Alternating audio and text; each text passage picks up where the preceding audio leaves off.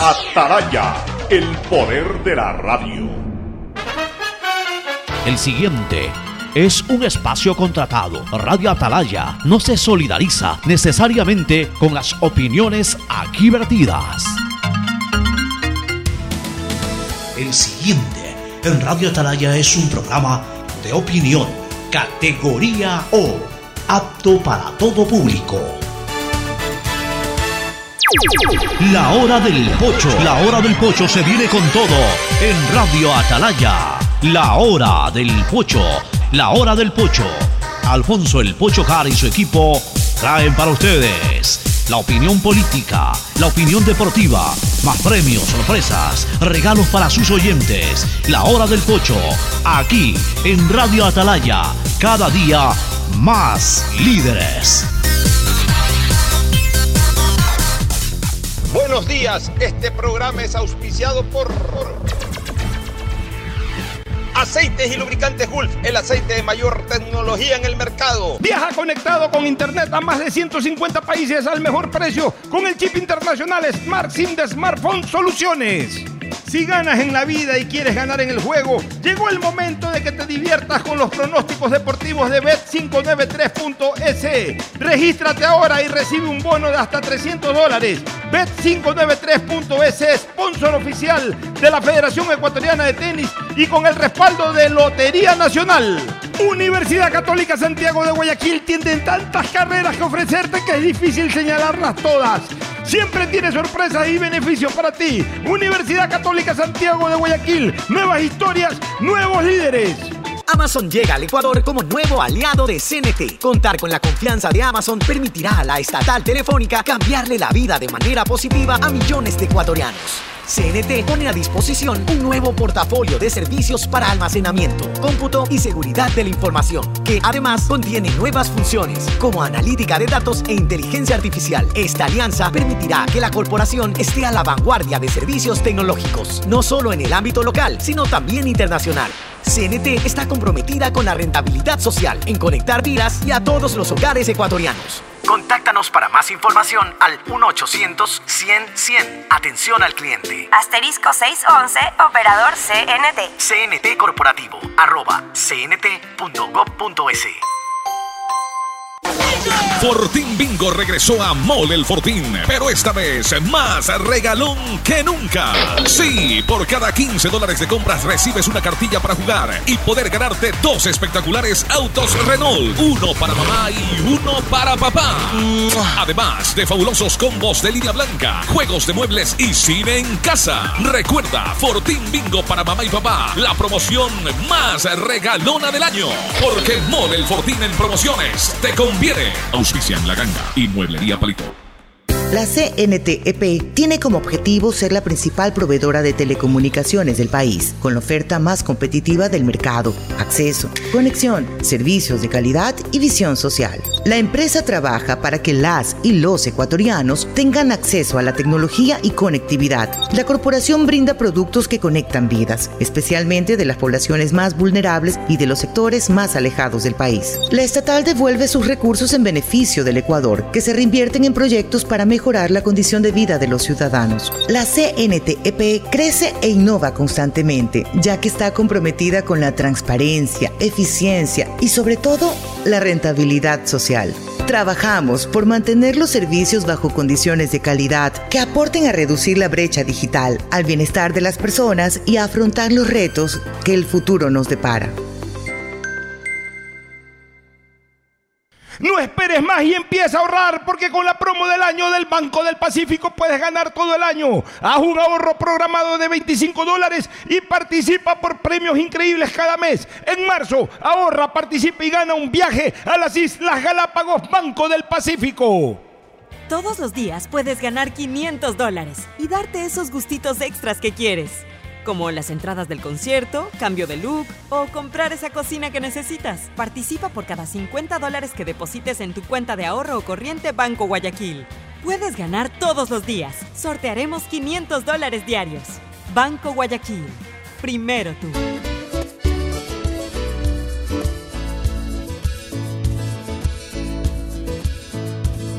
Camino sobre tu piel morena y siento tu latido. Y miro todo lo bueno que los dos hemos vivido. Te digo, solo hay razones para estar agradecido. Es lo que somos y lo que siempre hemos sido. Amigos, porque ganamos cuando mucho hemos perdido. Somos lo mismo, porque peleamos contra el mismo enemigo. Yo sigo hasta el final y tú siempre estás conmigo. Hemos caído, pero no nos han vencido. Yo soy ecuatoriano, sí señor, y tú eres mi Ecuador, Ecuador ecuatoriano,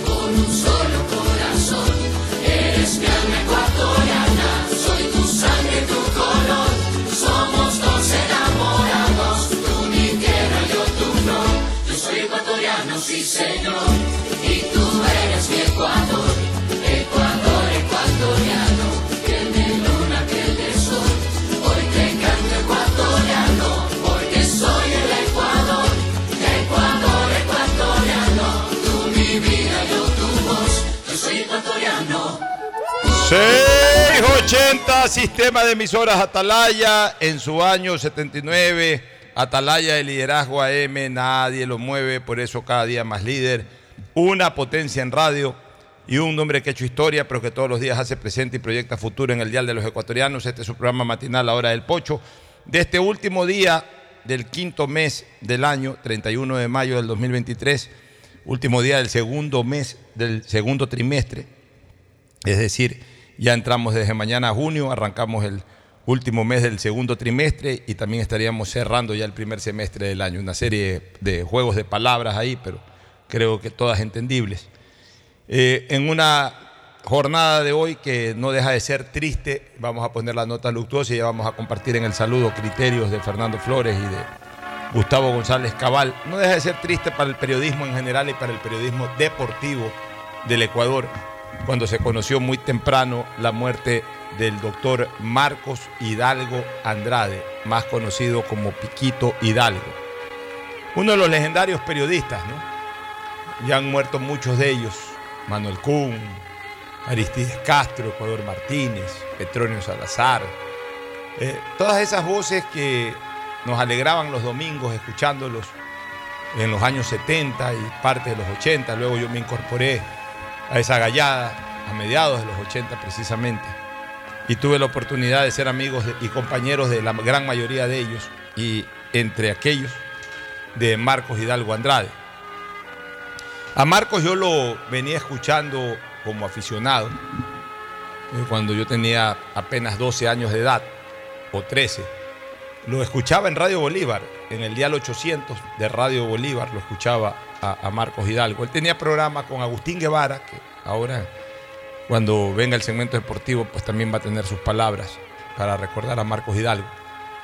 Y, y era solo con Agustín Guevara y algún otro colaborador. Y luego en 1982, eh, ahí se incorporó un joven valor, un comentarista joven, todavía desconocido en ese momento, pero que le hacía buena dupla a Marcos Hidalgo y que se llama Carlos Víctor Morales. Este, y yo escuchaba, yo escuchaba como aficionado, yo escuchaba, me encantaba escuchar el programa de Marcos Hidalgo. Yo escuchaba dos programas que me encantaban, uno en Atalaya, el programa de Mauro Velázquez, y otro en, en Radio Bolívar 800, que era el de Marcos Hidalgo, que era de 1 a 2 de la tarde. Eh, pasó el tiempo y pocos años después, ya en el 85, yo me incorporé a hacer radio, precisamente en esa misma radio, en Radio Bolívar, llevado por Agustín Guevara, invitado por Agustín Guevara. Eh, Agustín Guevara Morillo me permitió comenzar a hacer radio, pues yo le tengo mucha gratitud a Agustín y siempre va a estar conmigo Agustín. Mientras yo tenga espacios eh, radiales, siempre va a colaborar conmigo porque le guardo además esa gratitud de haber sido la persona que me abrió las puertas en el mundo de la radio. Y eh, bueno, pues ahí ya no estaba Marcos Hidalgo, ya se había retirado Marcos. A Marcos lo veníamos escuchando en televisión, era el comentarista de los partidos de Quito, de Teleamazonas, desde por allá por 1978. Y bueno, Marcos Hidalgo se había incorporado a la CRE era uno de los comentaristas estelares de- de- del fútbol ecuatoriano.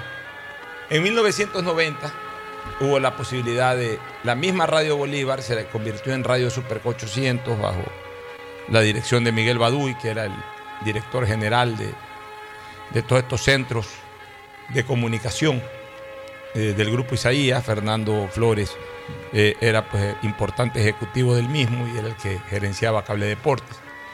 Y a mí me tocó, aparte que yo era director de Cable Deportes y director de, eh, de Deportes de Canal 10, de TC Televisión, en esa época se llamaba Telecentro, me, me dijo Miguel que me haga cargo de las radios, especialmente de Radio Superca 800, que era una radio musical que tenía su segmento deportivo, su programita deportivo por ahí. Me dijo, ¿sabes qué?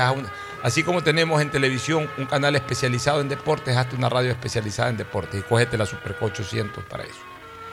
Ahí se incorporó a esa fuerza radial eh, como ejecutivo Clever Chica.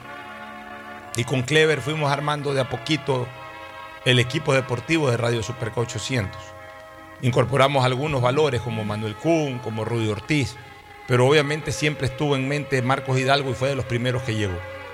Y ahí hizo vida radial Marcos desde el año 2000, desde el año 1990 hasta creo que el 2008, 2009, 2010, o quizás un poco más incluso, hasta hace unos cuantos años atrás. Eh, yo obviamente pues me desvinculé de Superca en el año 2002 cuando me fui la- al Congreso Nacional. Y mantuvimos siempre una gran amistad con Marcos, muy, muy estrecha, al punto de que incluso eh, en, en- en muchas ocasiones eh, manteníamos reuniones sociales en nuestras respectivas casas. O sea, a ese nivel de, de estrechez fue la relación entre Marcos y yo, que se deterioró cuando fui presidente del Barcelona, por ahí hizo una crítica burlesca y yo no la supe asimilar. La verdad que fue una estupidez y ya me desconecté. Al comienzo me resentí, luego ya me desconecté, esa fue la verdad. Y dejé de hablar con Marcos. Y fue, fue una tontería haberme distanciado por ese tema con él. Porque bien que cuando hacía esas bromas a, otros, a otras dirigencias yo hasta las celebraba y ya cuando me tocó a mí, en cambio ahí sí me resentí, ¿no? Pero bueno, tampoco es que nos peleamos, tampoco es que nos ofendimos, tampoco es que nos maltratamos. Simplemente alguna cosa dijo al aire, yo contesté también alguna cosa al aire. Ahí quedó, no, no nos volvimos a ver más, no volvimos a hablar más. Y cada quien siguió su camino, ¿no? Y hoy día conocimos la noticia de su muerte, que obviamente nos causa mucha pena porque lo conocimos de toda la vida con Marcos, muchas experiencias. Eh, recuerdo en la Copa América del 91, eh, tuvimos lindos momentos juntos, armamos un gran equipo y, un gran esquema de transmisión para Superca 800 y Marcos estaba ahí con nosotros.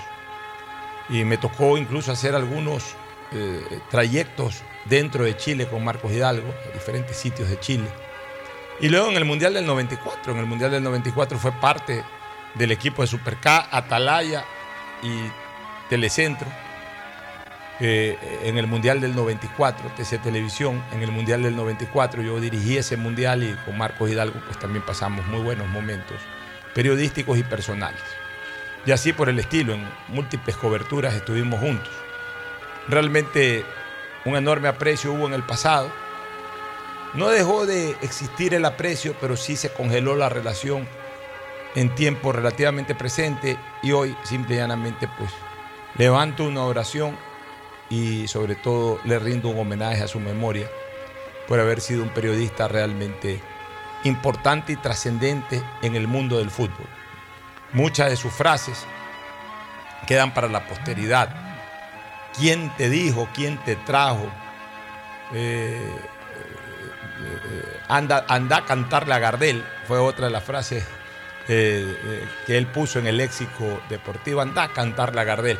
Y ayer yo justo lo usé en el programa Esto es Fútbol, anda a cantarle a Gardel, como decía Marcos Hidalgo, dije ayer en Esto es Fútbol. Mira cómo se me vino a la memoria Marcos Hidalgo en ese momento, en el último día de su vida, sin saberlo yo, en el último día de su vida, se me vino a la memoria Marcos Hidalgo con una de sus frases. Una, dos, la trela. Chone le quiere ganar a Nueva York. Eh, claro que yes. Una serie de frases que- que usaba Marcos Hidalgo y que eh, eran pintorescas y a la gente le gustaba y, las aceptaba y muchas veces se las repetían incluso en las calles. Así que eh, el reconocimiento y el abrazo a la memoria de Marcos Hidalgo Andrade, el popular Piquito, que ya no está más desde hoy, ya no está más en esta tierra Piquito, pero su voz y su recuerdo quedan para siempre grabadas. Ahora sí, el saludo de Fernando Edmundo Flores Marín Ferfloma y luego de Gustavo González Cabal en esta primera fase del programa. Si quieren recordar algo de lo que fue la faceta de Marcos Hidalgo Andrade, pues bienvenido. Fernando además fue compañero en Telesistema y seguramente Gustavo fue un, eh, oyente, un, aficionado a sus comentarios y a lo mejor algún criterio va a tener también sobre Marcos Hidalgo. El saludo de Fernando Edmundo Flores Marín Ferfloma al país. Fernando, buenos días. Buenos días con todos, buenos días, Pocho, buenos días, Gustavo. Efectivamente, Marco Hidalgo fue un referente del periodismo deportivo, un hombre que con su estilo hizo una historia en el comentarismo deportivo ecuatoriano.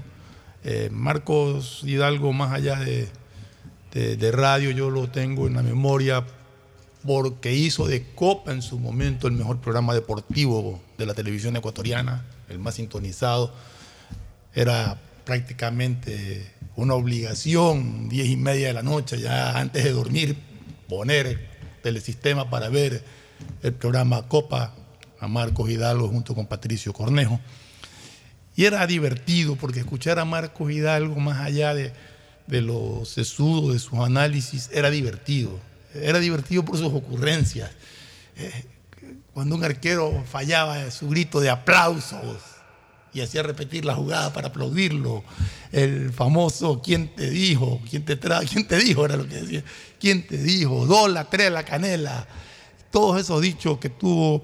Y justo recordábamos hoy día con mis hijos un partido, si no me equivoco, era el Nacional con Palmeiras, en que el Super Chiri salió al borde del área con una la pierna totalmente arriba y el dicho de Marco fue eso es chalacazo a la tetilla. Eran las típicas frases que se le ocurrían a él en el momento de en el momento de la narración, que lo hicieron un comentarista pues muy, muy querido, muy respetado y- y muy, muy atractivo para el oyente por todo este tipo de, de frases que, que él siempre tenía. Era muy ocurrido con esas cosas, pero creo que Marco Mar- hizo una historia en, en lo que es el periodismo deportivo. Siempre será recordado por su frase. De hecho, mucha gente las usa en el, en el convivir diario.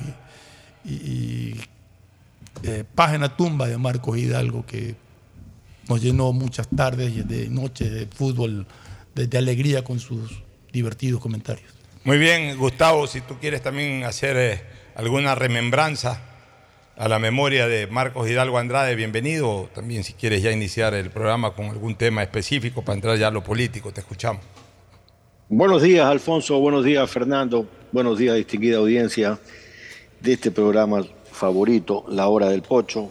Ha muerto Marcos Hidalgo Andrade, un referente del periodismo deportivo, un profesional eh, honesto cuando le tocó ejercer alguna función pública que tenía que ver con el sistema del IERAC.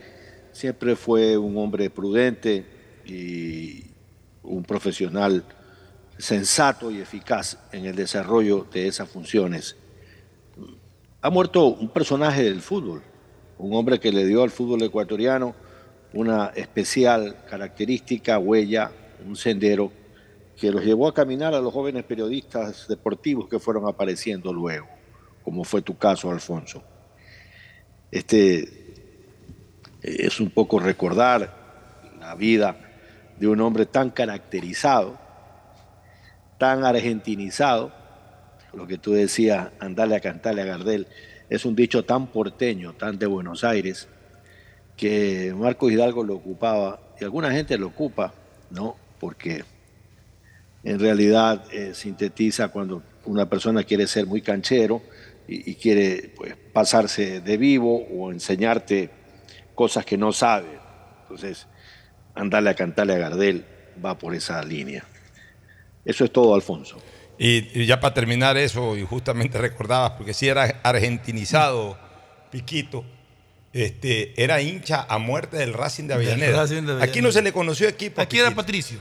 Aquí era hincha del Patria, según algunos, pero La gente preguntaba, ¿eres barcelonista, eres emelexista? Y no, eh, eh, esa vieja guardia guardaba sus sentimientos. Así era Manuel Kuhn también, no se identificaba. Está bien, se lo respeta, pero a lo que sí Marcos Hidalgo le metía ficha, porque esa era, métele, Métele ficha, ficha, esa era otra, esa era otra la frase. A lo que sí le metía ficha Marcos Hidalgo era el Racing de Avellaneda. Y recuerdo el primer año que volvió a quedar bajo la dirección de Mostaza Merlo.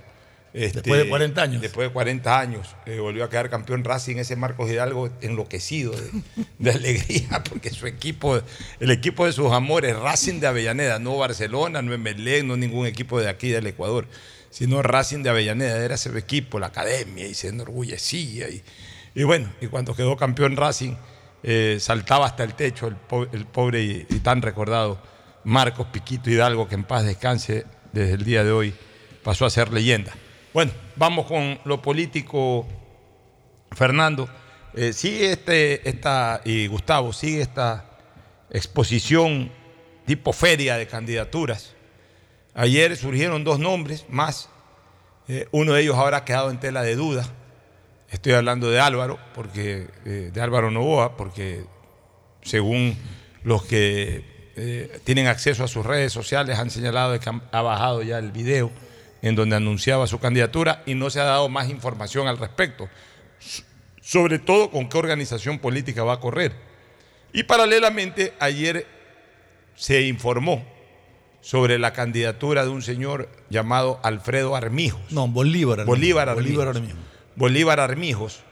Aparentemente este candidato o este político o este activista político es de eh, sectores del agro ecuatoriano. De las juntas parroquiales. Sí. de- de ese- Bueno, y, y que, pero me dijo uno de los dirigentes del movimiento amigo que, que no es verdad, que él está promocionando esa candidatura que no la ha definido el movimiento político, que le ha dado la primera opción y está impulsando la posibilidad de que Javier Herbas sea el Yo- candidato yo, por el vi en algún amigo. lado de- del movimiento amigo ratificarlo a este señor, que incluso ayer en la televisión lo, lo mencionaron, de que era el candidato del movimiento amigo. Por eso. Tú decías ayer que uno que el más probable era Javier Herbas. Porque uno de los dirigentes del movimiento Armijo, del Amigo. movimiento Amigo, me dijo que Herbas estaba calentando candidatura con el movimiento Amigo.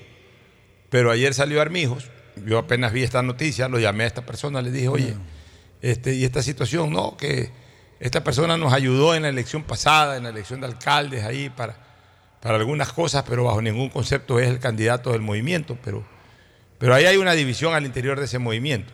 Yo lo que creo es que Herbas no se va a prestar para manoseos ahí.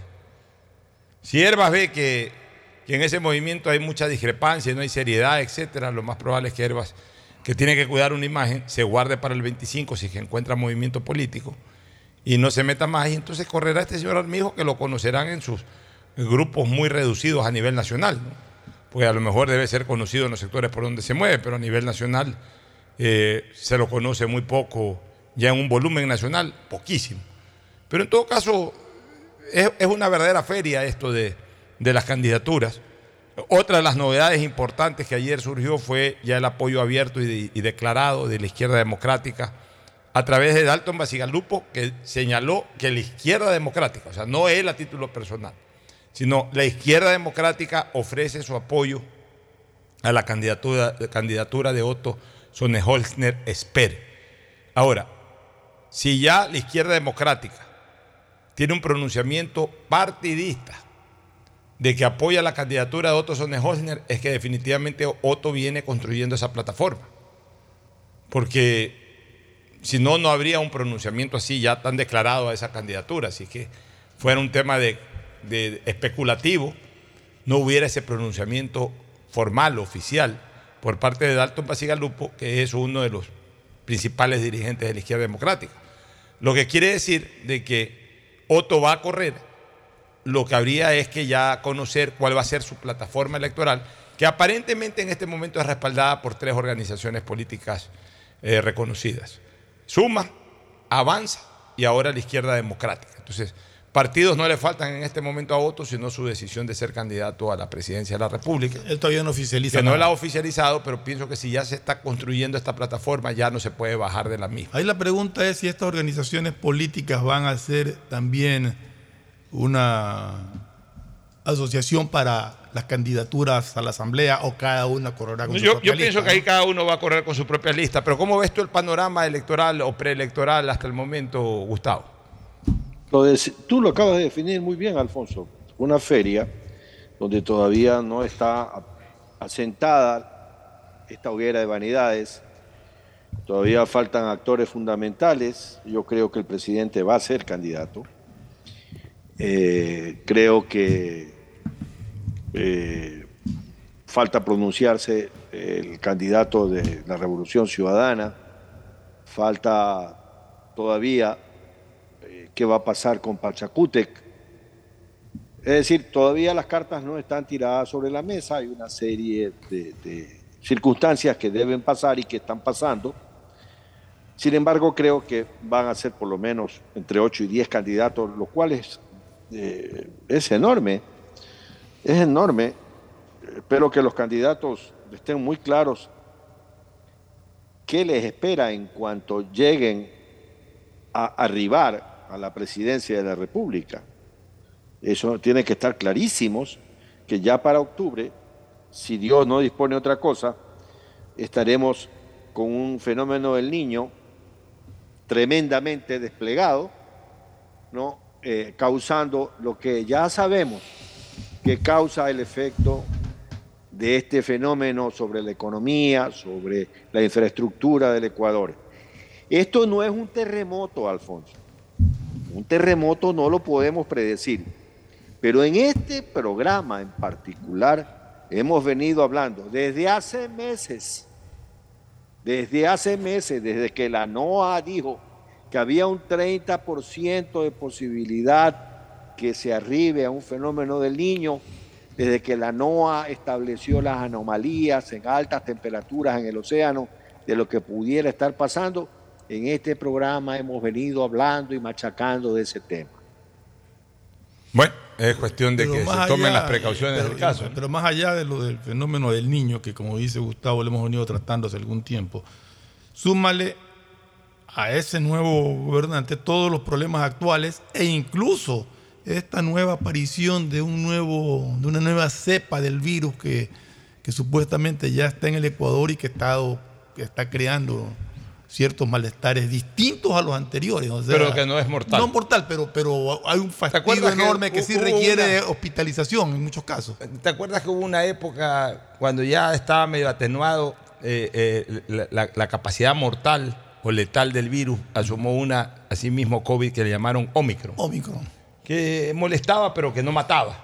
Bueno, yo creo que son así variantes. Yo creo que con la vacuna que lograron los científicos finalmente fabricar, la letalidad del virus, la letalidad del virus eh, se aplacó. Ya de ahí, evidentemente, y además también ha pasado tiempo en que nos hemos vacunado. Entonces, en algún momento, como ese, esas cepas van a quedar por siempre, en algún momento nos vamos a contagiar y nos puede causar un poquito más de molestia de lo que hoy nos causa.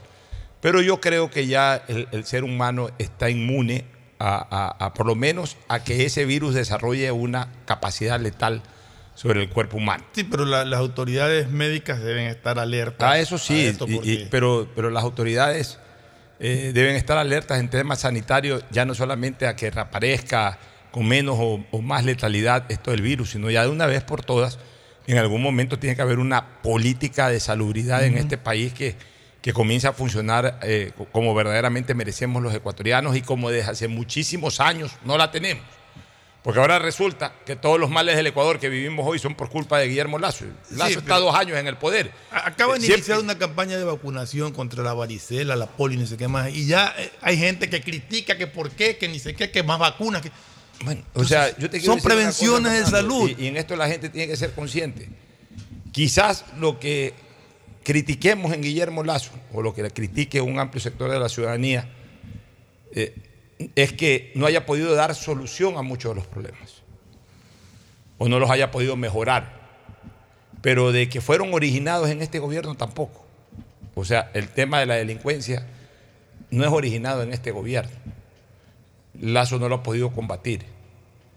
No ha tenido ni la asesoría y quizás no ha tenido la, determinación de, de- de- de garantizar la seguridad de la, ciudadanía. Ha luchado a su manera, bajo sus esquemas, eh, ha dado importantes golpes al narcotráfico, pero también hay que ser consciente que quienes, quienes inocularon a este país de todos estos grupos mafiosos, quienes permitieron que esto se vaya desarrollando, no fueron aquellos que estuvieron en el gobierno a partir de dos años atrás, y yo diría ni siquiera a partir de cuatro o cinco años atrás, sino de mucho tiempo más atrás.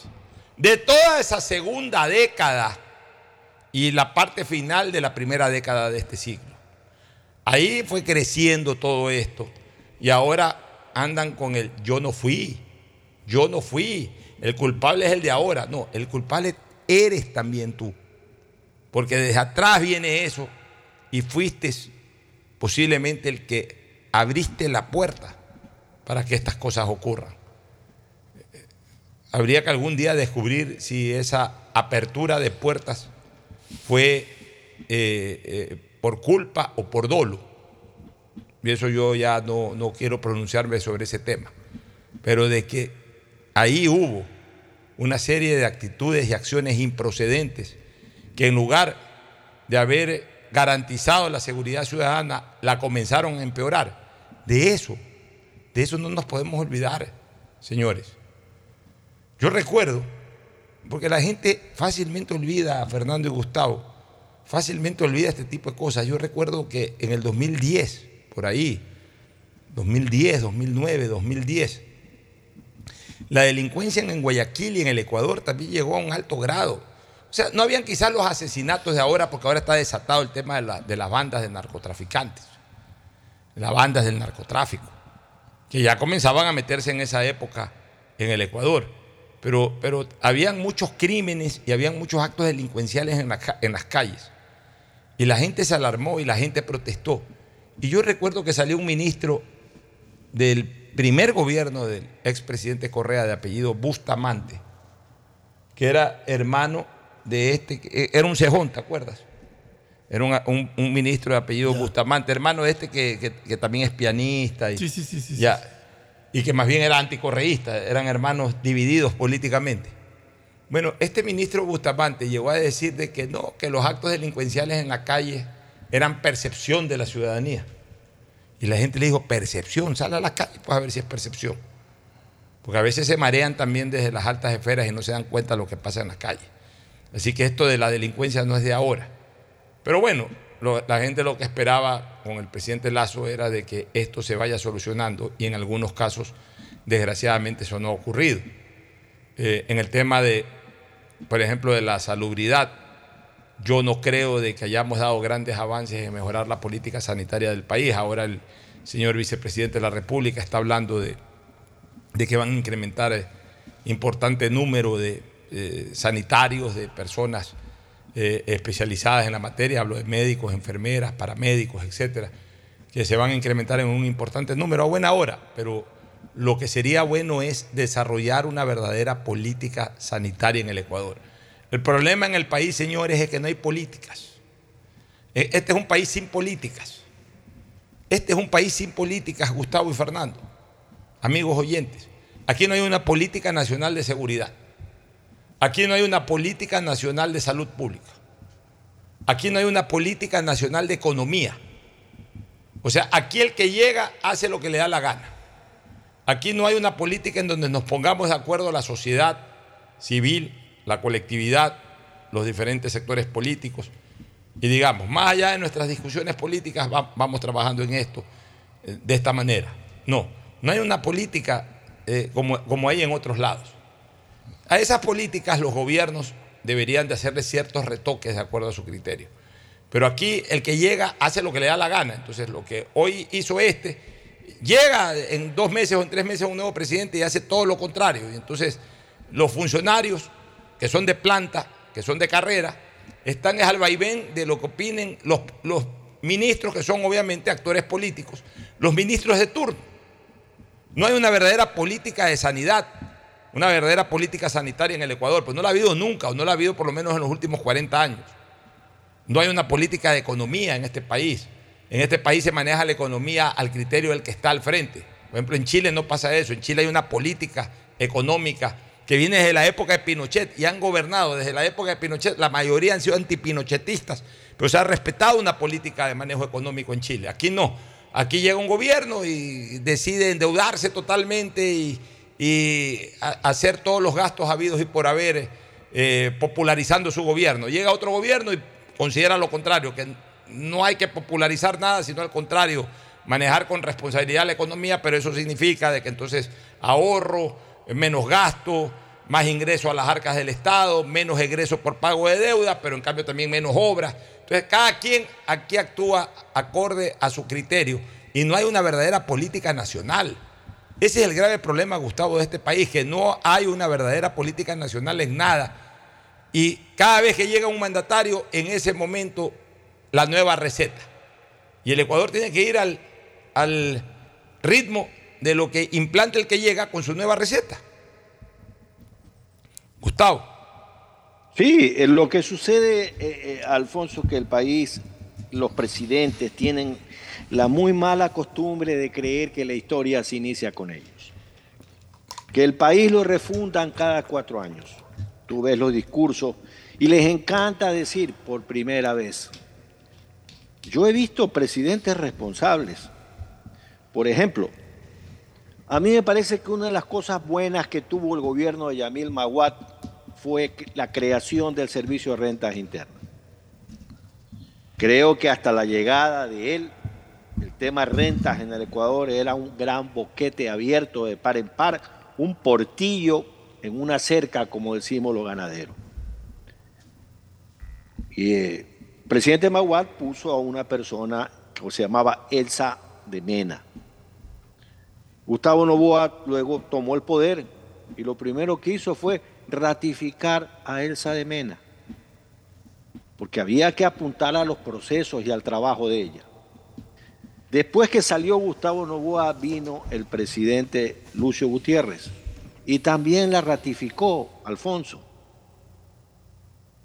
Eh, cuando Gustavo Novoa tomó la presidencia de la República, decidieron, decidieron Ejecutivo y Legislativo, decidió el país, el Estado, hacer una caja de ahorros para cuando el precio del crudo baje hacer una caja de ahorro para prevenirnos de cualquier golpe de la naturaleza. Fondos de emergencia.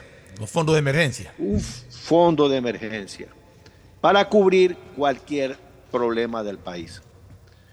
Eh, esa caja se mantuvo con Lucio Gutiérrez. Sin embargo, vino el gobierno de Palacios y se convencieron que había que abrirla habría que romper ese chanchito para dedicarse a hacer otras cosas. Y así se hizo. Por eso es que el terremoto del 2016 nos cogió sin un centavo. La verdad es que ha faltado políticas en todas las áreas. Es muy escasas las políticas que se han seguido gobierno tras gobierno. Por ejemplo, la política de seguridad frente a la frontera norte Repito que partimos desde el gobierno de Yamil Maguad en este siglo, que decía que había que buscarle a las Fuerzas Armadas otros oficios, porque ya se había firmado la paz con el Perú. En cambio, el gobierno de Gustavo Novoa tenía muy clara la película que Fuerzas Armadas tenía que encargarse de una vigilancia activa y notable de la frontera norte. Por eso se crearon los batallones de infantería marina, San Lorenzo, Esmeralda, el Hospital Naval, eh, la base naval de, San Lorenzo. Por ejemplo, tú ves que en la base naval de San Lorenzo todos los gobiernos continuaron con la planificación establecida y en todos los destacamentos que se crearon en la época de Gustavo Novoa, Chical, Tobardonoso, eh, eh, ¿cómo se llama? en fin, se me escapan los, nombres, Lita. Eh, todos esos destacamentos fueron mantenidos y fueron incorporándose cada vez más tecnología y todo esto. Es decir, han habido como excepción alguna continuidad en, en las políticas de algunas facetas del país.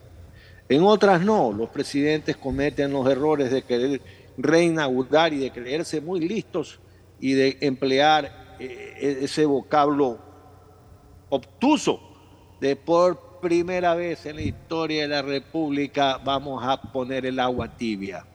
No, no, no, no, no, no es así. Yo creo que eh, eh, hay que, un país no, no puede salir sin sentarse a conversar. Los ecuatorianos tenemos que abandonar, Alfonso y Fernando, la política de enfrentarnos. Si no nos sentamos y diseñamos un país, no vamos a salir adelante. En la Segunda Guerra Mundial, un demócrata y republicano como Churchill tuvo que sentarse a conversar con Stalin. Yo me imagino que Churchill ha de haber querido vomitar varias veces, pero las circunstancias mundiales lo obligaban a aquello, era lo responsable, de manera tal que los ecuatorianos tenemos que hablar. No es la visión de un, de un sector del país, por más respetable que sea, la verdadera visión ellos no tienen la verdad en su bolsillo. Por más que seas dirigente indígena, por más que seas dirigente de izquierda, por más que seas dirigente de derecha, nosotros necesitamos sentarnos. Y tenemos que sentarnos cuando las condiciones no sean propicias. Es decir, los chilenos se sentaron a definir un proceso una vez que tuvieron el gobierno de Allende y luego el gobierno de Pinochet. Los españoles, a quienes Otto von Bismarck decía, España es tan fuerte que los españoles llevan años intentando destruirla y no lo han conseguido. Yo creo que un poco parafraseando a Bismarck, tenemos que decir que los ecuatorianos somos hechos de la misma levadura. Los españoles tuvieron que tener una guerra civil sangrienta un desastre de Segunda República acompañado por un desastre de más de 40 años de gobierno que fue el franquismo, para entonces darse cuenta, los españoles, que había que sentarse a dialogar, había que sentarse a reconocer que Euskadi es distinto de España, lo mismo los catalanes y lo mismo eh, eh, Galicia, y entonces dieron paso a las autonomías que han sido fundamentales para el desarrollo de España. Pero tuvieron que tener una guerra civil.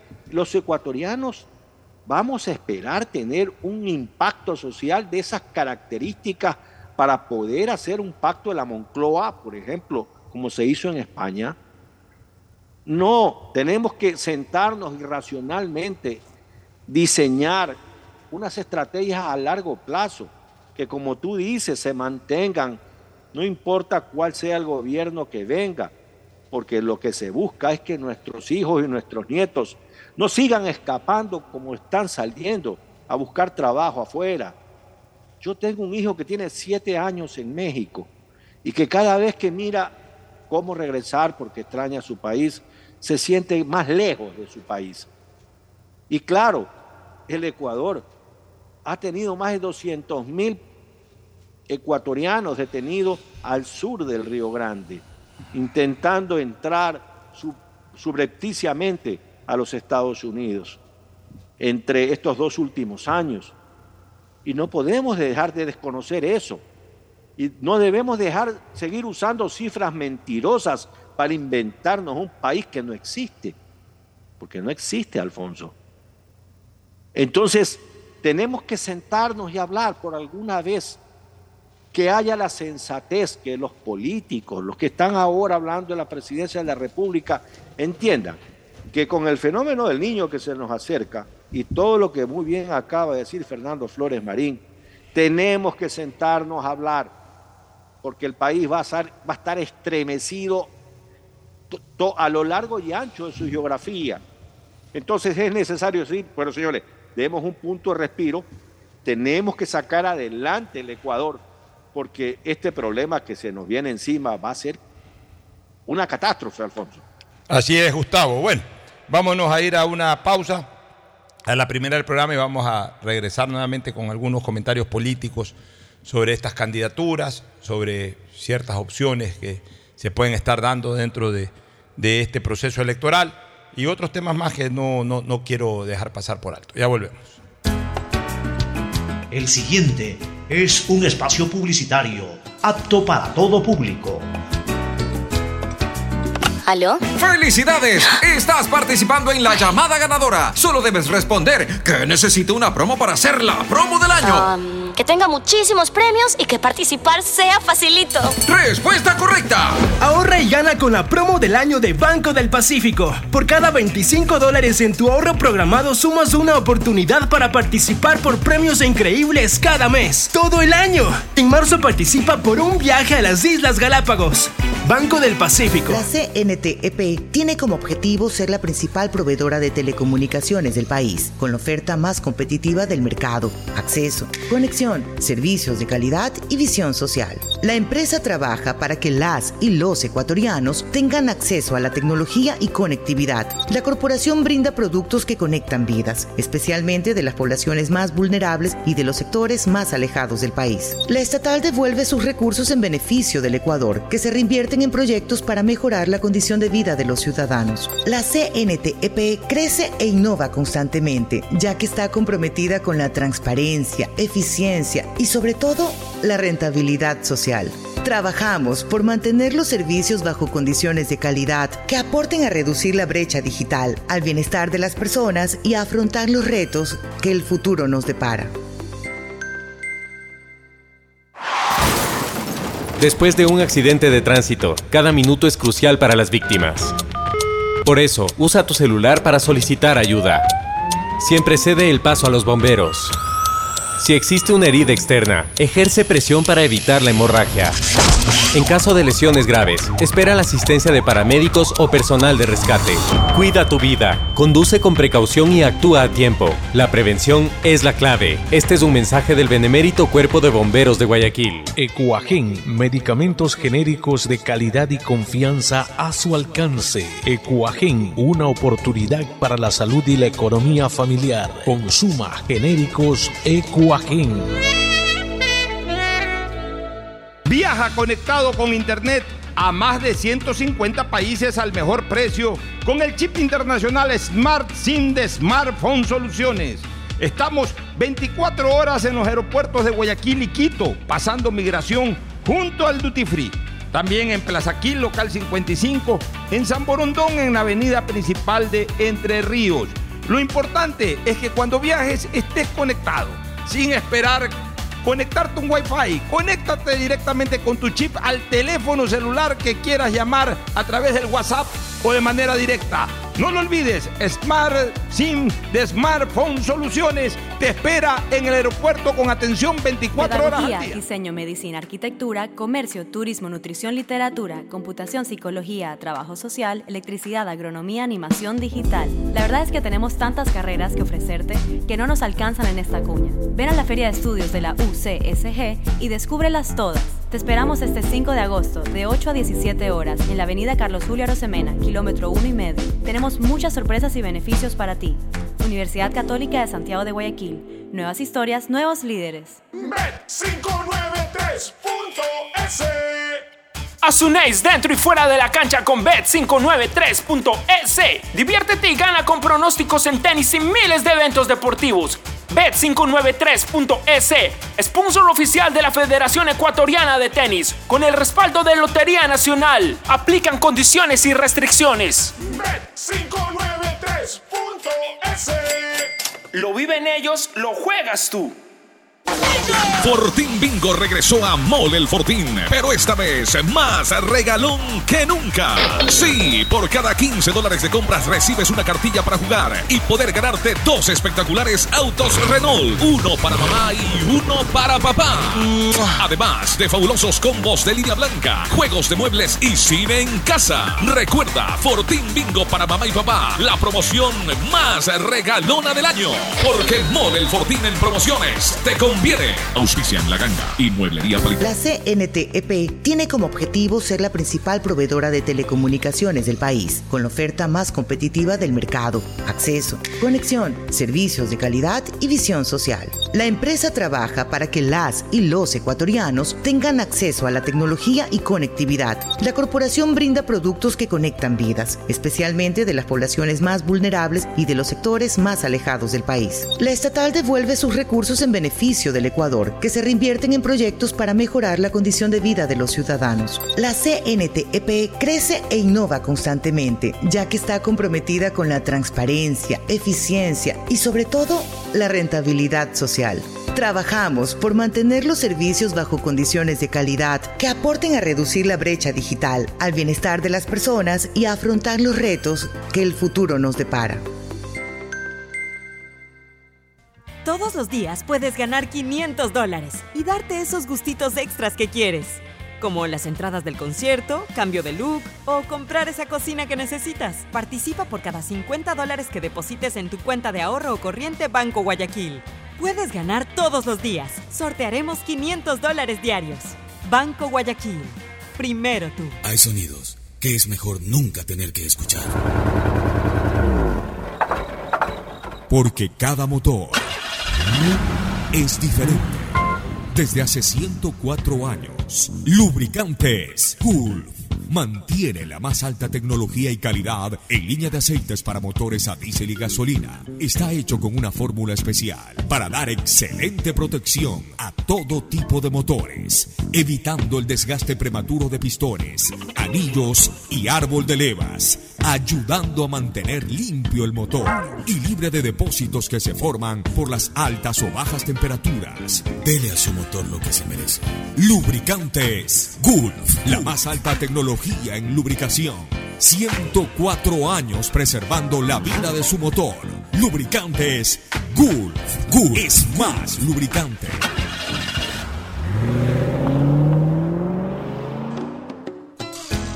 Fin del espacio publicitario. Usted está escuchando un programa de opinión, categoría O, apto para todo público.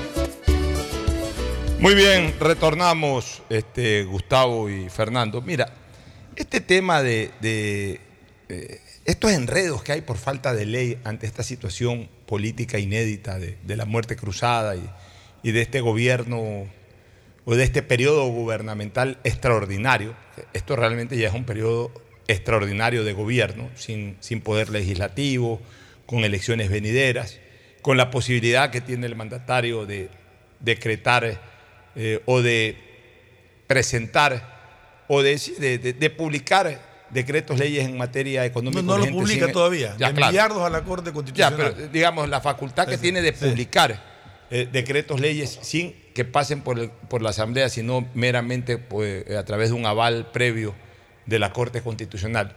Siendo un escenario totalmente inédito, porque antes no lo hubo, solamente estaba en el papel, jamás estuvo en la práctica. Nos lleva a enormes vacíos, nos lleva, nos lleva, a descubrir enormes vacíos que hay en la ley y que la verdad es que terminan siendo incomprensibles. Por ejemplo, es increíble que no se les haya ocurrido a los legisladores que establecieron el código eh, este, que regula las acciones de la Corte Constitucional y del derecho constitucional, que se llama Ley Orgánica de Garantías Jurisdiccionales y Control Constitucional en este tema no poner un plazo de pronunciamiento de la Corte. O sea, algo tan vital. Que sí lo tenía la Asamblea. Que la Asamblea eh, lo, lo, tiene, tiene 30 días, pero eh, y que la misma Corte tiene plazos para todo. Para el juicio político tuvo una plazo, serie de plazos que 48 horas, que luego que aquí no hay. Ya. Para este tema que está en la Constitución, nunca se estableció un plazo. Entonces a veces uno no sabe. Pero se establece que el presidente puede gobernar vía decreto durante este tiempo que no hay asamblea. Sin embargo, no le pone plazo a la Corte Constitucional para que apruebe o rechace el decreto enviado. Ya, entonces, primero no hay, no hay, no hay el, el, el plazo a, a, partir del cual la Corte Constitucional recibe y emite su pronunciamiento. Y yo te lo dije aquí hace una semana, y hace 10, 15 días ya te lo dije. Hey, en la ley no hay plazo, y si no hay plazo, si a la Corte Constitucional no le da la gana de resolver eso en un mes y medio, en dos meses no lo resuelve y no, y no puede publicar eh, este, este decreto ley. Entonces, a la larga se termina, eh, la, la- la praxis termina burlándose de lo expresamente señalado en la Constitución. Pero ayer oía un, no, era un debate, pero eh, una entrevista a dos constitucionalistas, cada uno con, o, dos analistas, cada uno con su, con su propio criterio. El uno sostenía que, y estoy de acuerdo, yo puede ser que esté equivocado porque esto ya es una cosa constitucional, pero sostenía que, que el presidente, que la Corte no está en facultad de analizar el fondo de- del decreto que envía el presidente, sino solamente la constitucionalidad Es del que- mismo. es que- pero es que, Fernando, Entonces, el otro, eh, déjame para terminar, Sí, este, sí. el otro sostenía que, el que sí estaba facultada de la Corte porque a falta de la Asamblea la Corte tenía que, que ver eh, realmente eh, las- la- cuáles eran los méritos para poder enviar ese decreto. Pero la respuesta del otro fue muy lógica. No, señores, por eso la nueva Asamblea, cuando esté elegida, está en capacidad de tumbar todo lo que el presidente haya puesto por decreto, si es que considera que hubo fallas. A ver, y, y de ahí quiero escuchar el criterio de, de Gustavo sobre este tema que es importante. La Corte Constitucional es un órgano absolutamente jurisprudencial, no es un órgano político, no es un órgano legislativo, no es un órgano colegislador, es absolutamente jurisprudencial, es decir, se fundamenta en la jurisprudencia, en lo que determina la ley, en lo que determina la constitución, es el máximo intérprete de la constitucionalidad, nada más. En ese sentido, claro, no hay una ley expresa que regule esto. Como no hay una ley expresa que regule esto, entonces interpretan como les da la gana. La Corte Constitucional lo que tiene que ver eh, en estos temas, porque además así lo dice la Constitución, previo aval de la Corte Constitucional, es la parte constitucional. Es decir, si un decreto ley, por ejemplo, no genera regresión de derechos, si un decreto ley no afecta derechos, si un decreto ley no origina eh, perjuicios a toda una colectividad o a un sector importante de la colectividad. La Corte Constitucional, con todo respeto, y eso se lo puedo discutir aquí a cualquier constitucionalista, Gustavo y Fernando, la Corte Constitucional no tiene por qué hacer amicus curiae. ¿Por qué no tiene por qué hacer amicus curiae? Porque la Corte Constitucional no tiene que entrar en, en detalle de que si esto conviene aquí o conviene acá. La Corte Constitucional no tiene, por ejemplo, por qué estar interpretando hasta qué punto este proyecto de ley perjudica a, una, o varias empresas de pronósticos deportivos, por ejemplo. Entiendo que una o varias de ellas han presentado un amicus curiae de pronósticos deportivos. Mientras la ley no sea inconstitucional, mientras la ley que está siendo presentada no tenga artículos que afecten los derechos fundamentales de la colectividad. Bueno, si es una ley que regula la actividad de, un grupo económico, eh, eh, eh, le, hace, le, le impone nuevas condiciones o no, ya esa es parte justamente de la administración del país.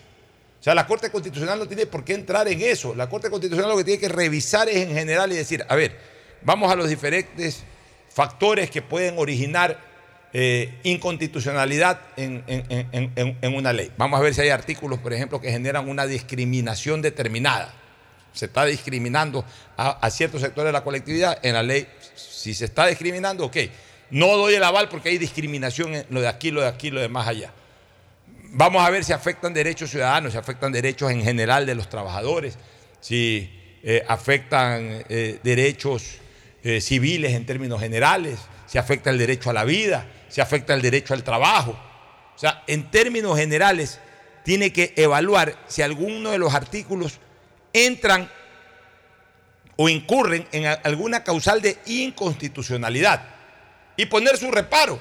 Y obviamente pedirle, en este caso al Ejecutivo, que subsane ese reparo. Pero la Corte Constitucional no tiene que entrar a... A ver, ¿por qué la, Corte Constitucional tiene que entrar en, en- en- en exceso de análisis a ver si es un proyecto económico? No, si se ve que es un proyecto económico, que habla de tributos y todo. La Corte Constitucional no tiene que ver, tiene que revisar es si que por ahí no está haciendo una reforma al Código Penal en materia que no tenga nada que ver con economía, por ejemplo. Eh, o, si entra a hacer una reforma eh, en, en otra materia que no sea económica. Bueno, ese artículo no, porque no es, un, no es un tema de materia económica, sino que es un tema de materia deportiva, es un tema de materia penal, que no tiene nada que ver con el tema económico. Eh, Bueno, entonces ahí pone ese reparo. Ya, la característica de urgente, eso no lo establece la Corte Constitucional, ni la Asamblea tiene esa facultad. La facultad de, calificar de urgente un proyecto económico es exclusivamente del Ejecutivo. Por eso es el Ejecutivo el que lo califica de urgente y punto. O sea, la Asamblea no tiene, por, eh, la Corte no tiene por qué estar evaluando si es necesario que eso sea dictado en este momento o no sea dictado en este momento. Es una, es una calificación que le da el Ejecutivo y el Ejecutivo lo manda como tal. Ni siquiera la Asamblea puede discutir la característica de urgente. La, la- la- la Asamblea lo que podía discutir en algún momento es la característica que no es económico. Por ejemplo, como cuando fue esa ley trole eh, de tres proyectos en uno, tres. que dijeron, no, es que esto no es económico, esto, eh, esto va por otra línea. Como no es económico, entonces no la, no la calificamos de económico, de proyecto económico. Pero la característica o la calificación de, de proyecto urgente en materia económica es exclusivamente del mandatario. Y también el tema de, la revisión de la constitucionalidad, lo estamos diciendo, sí, pero para eso no necesita Micus Curay. Lo que tiene es que leerse ese proyecto y observar si alguna de, alguna de alguno de los artículos propuestos ahí tiene algún vicio de constitucionalidad. Y ahí la Corte se puede manifestar diciendo que está aprobado todo menos los artículos 3, 4 y 5 que la Corte considere inconstitucional por tal y cual motivo. Y entonces será el Ejecutivo el que subsane aquello y subsanado aquello, una vez, una vez subsanado y una vez verificado por la Corte que se ha subsanado aquello y una vez que dé la aval la Corte, inmediatamente tiene que publicarse en el registro oficial. Pero para eso no se necesitan 20 días, 30 días, 40 días. Se necesita máximo una semana. Yo no sé a qué juega realmente esta Corte Constitucional, Gustavo. Yo pienso, Alfonso, que allí lo que falta, nuevamente, reitero, es el diálogo.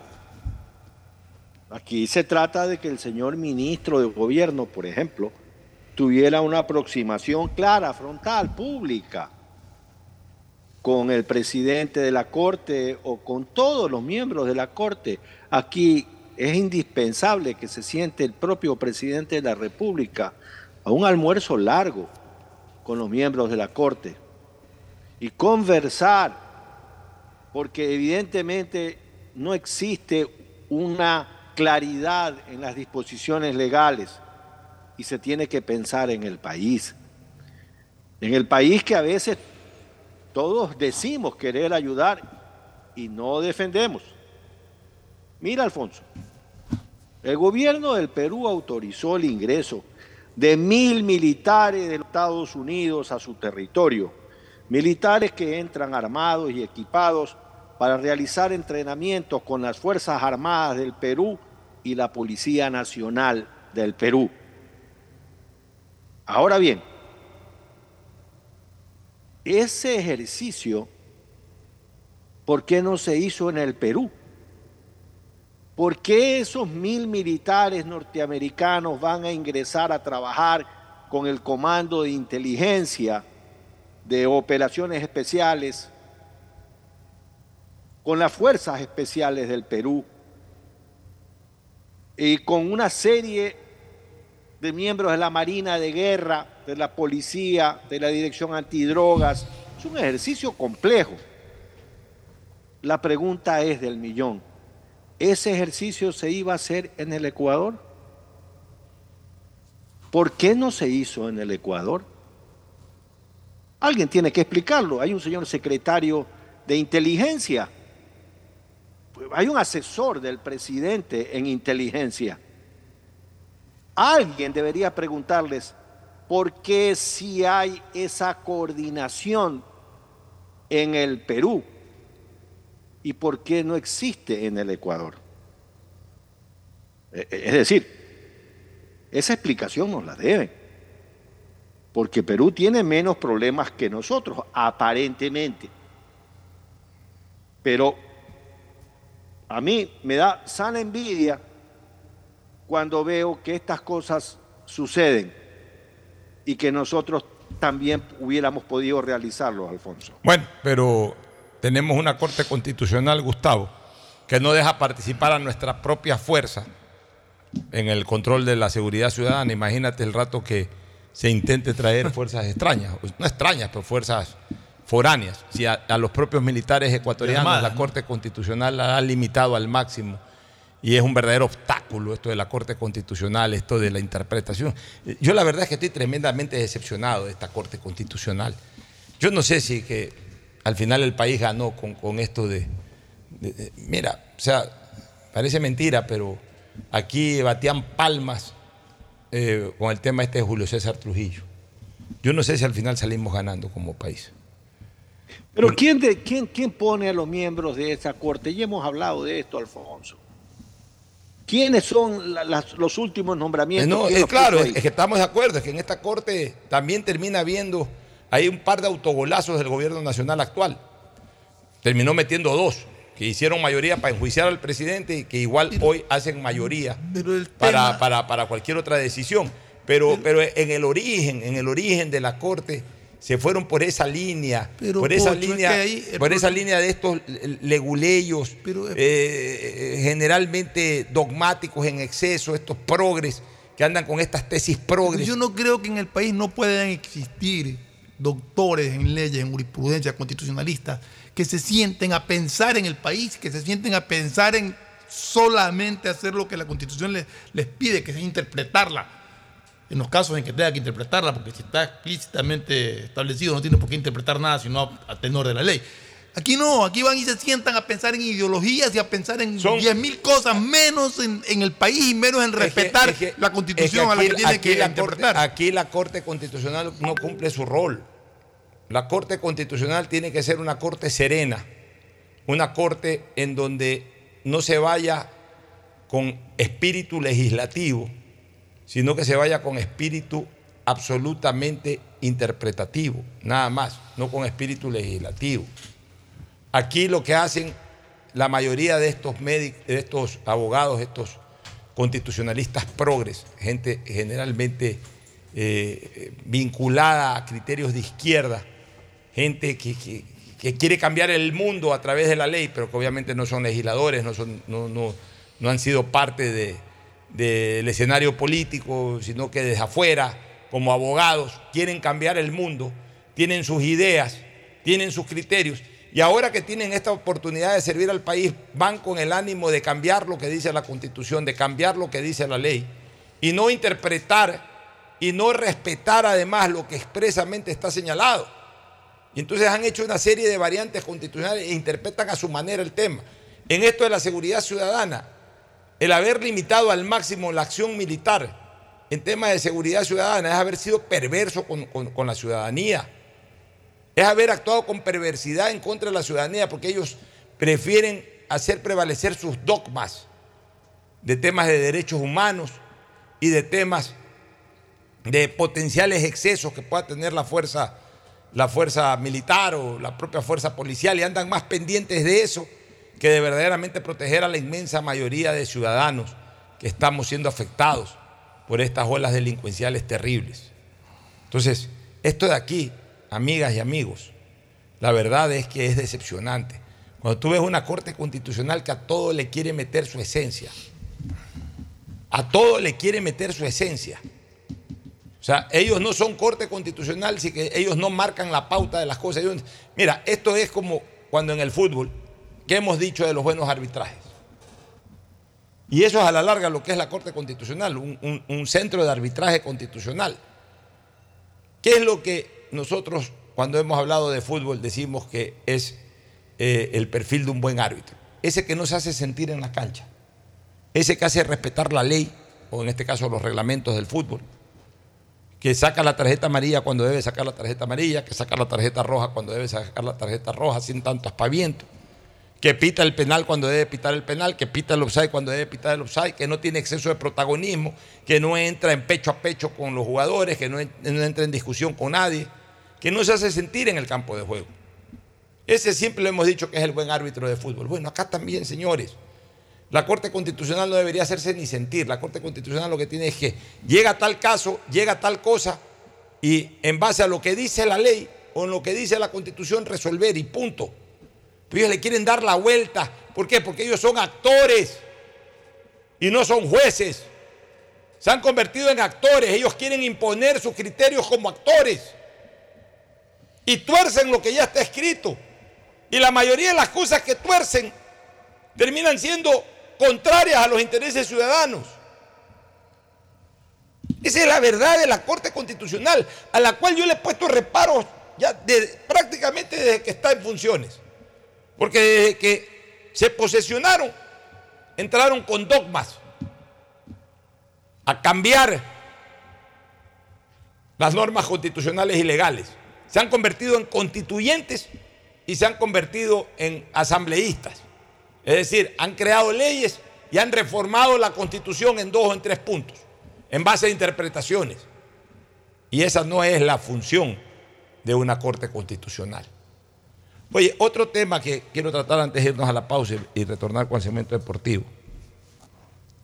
Este tema de la muerte cruzada, este, Fernando y Ricardo, eh, Fernando y Gustavo, este tema de la muerte cruzada, yo lo estaba analizando bien, ¿no? Y, y obviamente tiene que darse esta situación para que uno la termine, de- la termine de entender. Ayer yo lo comentaba en calor político con Stalin Poveda.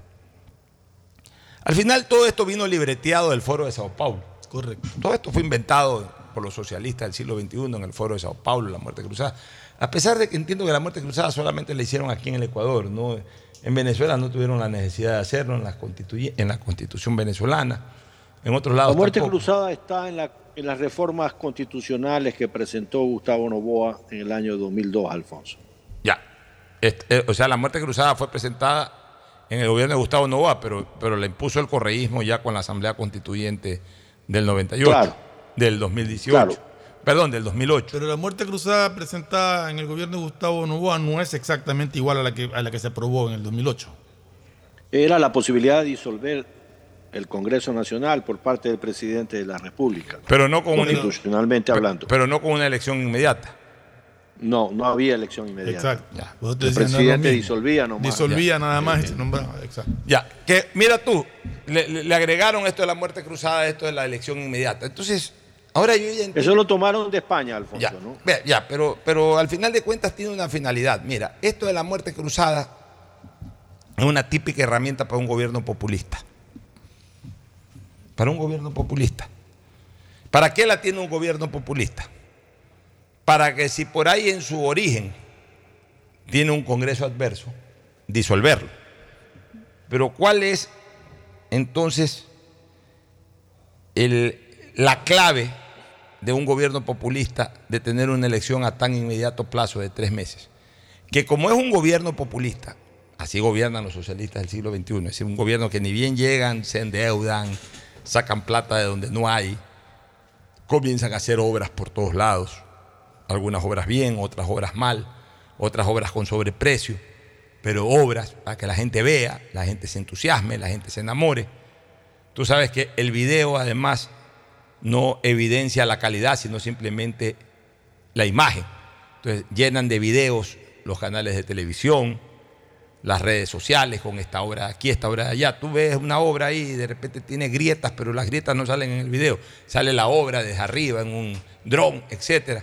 Entonces, la imagen que tiene el televidente o el cibervidente, lo que sea, es de, mira qué cantidad de obras que hace, eh, qué gran gobierno que es este. Así comienzan, así, así son los populistas. Los populistas no andan preocupados de mejorar la economía, nada. Los populistas lo que quieren es el primer minuto aprovecharle el espacio en el poder para tener al pueblo en el bolsillo. Ya, entonces, claro, esto de la muerte cruzada, si ustedes ven, es un diseño perfecto para un gobierno populista. Llego al, go- llego al poder, enamoro a la ciudadanía de entrada con obras, con bonos, con todo ese tipo de cosas. Me molesta la asamblea, la disuelvo. En tres meses tengo elecciones. Como soy un gobierno populista, voy a ganar la elección como candidato a la presidencia y además voy a tener de vuelta una asamblea totalmente a mi favor. Fíjate tú, o sea, es un diseño, la muerte cruzada es un diseño y es una herramienta que la puede ejercer un gobierno que tenga ese tinte, que tenga esa característica de ser un gobierno populista. Porque para un gobierno que no es populista, es decir, para un gobierno que no enamora a su pueblo, no necesariamente que esté haciendo malas cosas, puede estar- estarlas haciendo bien, pero que no es un gobierno enamorador de su pueblo. Pero también le sirve, Pocho, a, los populistas. Porque mira el caso actual, un gobierno que eh, no es populista, que puso finanzas en orden, que con una propaganda tremenda le han dado palo, más allá de que haya hecho cosas bien, haya hecho cosas mal, que se haya descuidado en ciertas cosas, pero ha recibido el palo y resulta que lo ponen que entre la entre la espada y la pared. O te destituimos por peculado, por corrupto, aunque no haya ninguna prueba, o llama a la muerte cruzada, que es lo que queremos, para que haya elecciones. Por eso, entonces es para un régimen populista, es para un sistema populista. O sea, un, un gobierno que no es populista, la muerte cruzada termina siendo más bien un anticipo de su salida del gobierno. ¿Por qué? Porque, como tú dices, encuentran las fórmulas para buscar tu destitución y si aplicas la muerte cruzada, lo más probable es que no tengas un éxito electoral, ni a título de candidatura presidencial, ni a título tampoco legislativo. Y si por ahí llegas a tener algún éxito como presidente, igual te devuelven una asamblea seguramente en contra. O sea, para la muerte cruzada es parte de este engranaje de un sistema populista de gobierno, que ahora lo estamos observando. O sea, cuando lo diseñaron, lo diseñaron sabiendo que era para eso. pues, ¿no? O sea, quienes lo diseñamos, que somos los socialistas del siglo XXI, que estamos en este momento en el poder, que ya hemos enamorado a la gente con ciertas cosas, que la vamos a enamorar mucho más, con recursos, con obras, con lo de aquí, con lo de allá, con lo de más allá, con harta propaganda, con harta publicidad. Vamos a tener al pueblo en el bolsillo. A nosotros nos conviene tener esta herramienta. Porque si en algún momento tenemos una asamblea que nos molesta, aunque sea mínimamente, pero nos molesta, no importa, la disolvemos y nosotros vamos a regresar a, un- a- a una urna, vamos a volver a ganar como gobierno y vamos a volver a, ganar como poder legislativo. Entonces se la usa de esa manera. La muerte cruzada no es una herramienta para un gobierno, indistintamente de que haya sido o no lazo en ese sentido, pero no, no, no es una herramienta para un gobierno que trata de hacer las cosas, digamos, de una manera no populista. La herramienta de la muerte cruzada es para gobiernos populistas, es decir, para gobiernos que desde el primer día enamoren a su pueblo. Y entonces aquí, mientras exista esto, al final de cuentas lo que se termina invitando es a que los gobiernos que entran sean así, sean populistas. Sean gobiernos que desde el primer minuto enamoren a su pueblo. No enamoren, cuenten a su pueblo. Bueno, los enamoren, pues los enamoren. Al final de cuentas, eh, el cuento también es estrategia para enamorar. En todo sentido, el cuento. ¿A cuántas no han enamorado diciendo nos vamos a casar eh, más rápido que inmediatamente y después, después de, la pruebita de amor hasta se desaparece? Ya, eh, o sea, es igual en la política. El cuento es una herramienta para enamorar. Enamoran, y, no solo con cuentos, porque hay que reconocer que estos populistas lo que hacen, comienzan a llenar de obras, comienzan a llenar de, de una serie de, de situaciones, que además la publicitan bien, la difunden bien. O sea, Lazo, no solamente que no ha sido un gobierno populista, sino que lo bien que haya hecho, porque es un gobierno que ha hecho buenas cosas, como ha hecho otras cosas que no han funcionado. Pero lo bien que haya hecho, ni siquiera lo ha comunicado No lo ha bien. comunicado bien. Entonces, evidentemente la muerte cruzada lo coge en un momento en que a mi criterio está muy débil electoralmente. Ah, que se lance de nuevo, que le intente pelear, a ver hasta dónde avanza, eso es otra cosa. Pero para un gobierno populista la muerte cruzada es, es un chiste, es un partido de trámite. Para un gobierno que no es populista, la muerte cruzada es un tema complicado, Gustavo. A, a mí me parece que uno de los libros menos leídos de parte de los políticos en general en el Ecuador es El arte de la guerra. Es un libro escrito por Sun Tzu, un estratega chino, un libro muy antiguo, miles de años. Y allí Sun Tzu es un libro para estudiarlo más que para leer. E- En esa línea, Sun Tzu dice que protegerse contra la derrota está en nuestras manos, pero la posibilidad de derrotar al enemigo solo le da en oportunidad el propio enemigo. A mí me parece que la idea de lanzar la muerte cruzada fue para el gobierno una muy mala idea. Si yo hubiera apostado que el gobierno a lo largo de estos dos años hubiera buscado a sostener alianzas lógicas de una manera adecuada y firme. Por ejemplo, cuando los socialcristianos votaron en contra de la destitución del presidente, Ya habían pasado muchas cosas debajo, mucha agua debajo del puente de la política. Pero en ese momento que los socialcristianos votan en contra de la destitución del presidente, era una oportunidad para solidificar ese puente y tener ese grupo de diputados pues cercanos al poder. El gobierno ha sido un gobierno torpe, muy malos ministros de gobierno, y las consecuencias iban a pagarse muy rápidamente.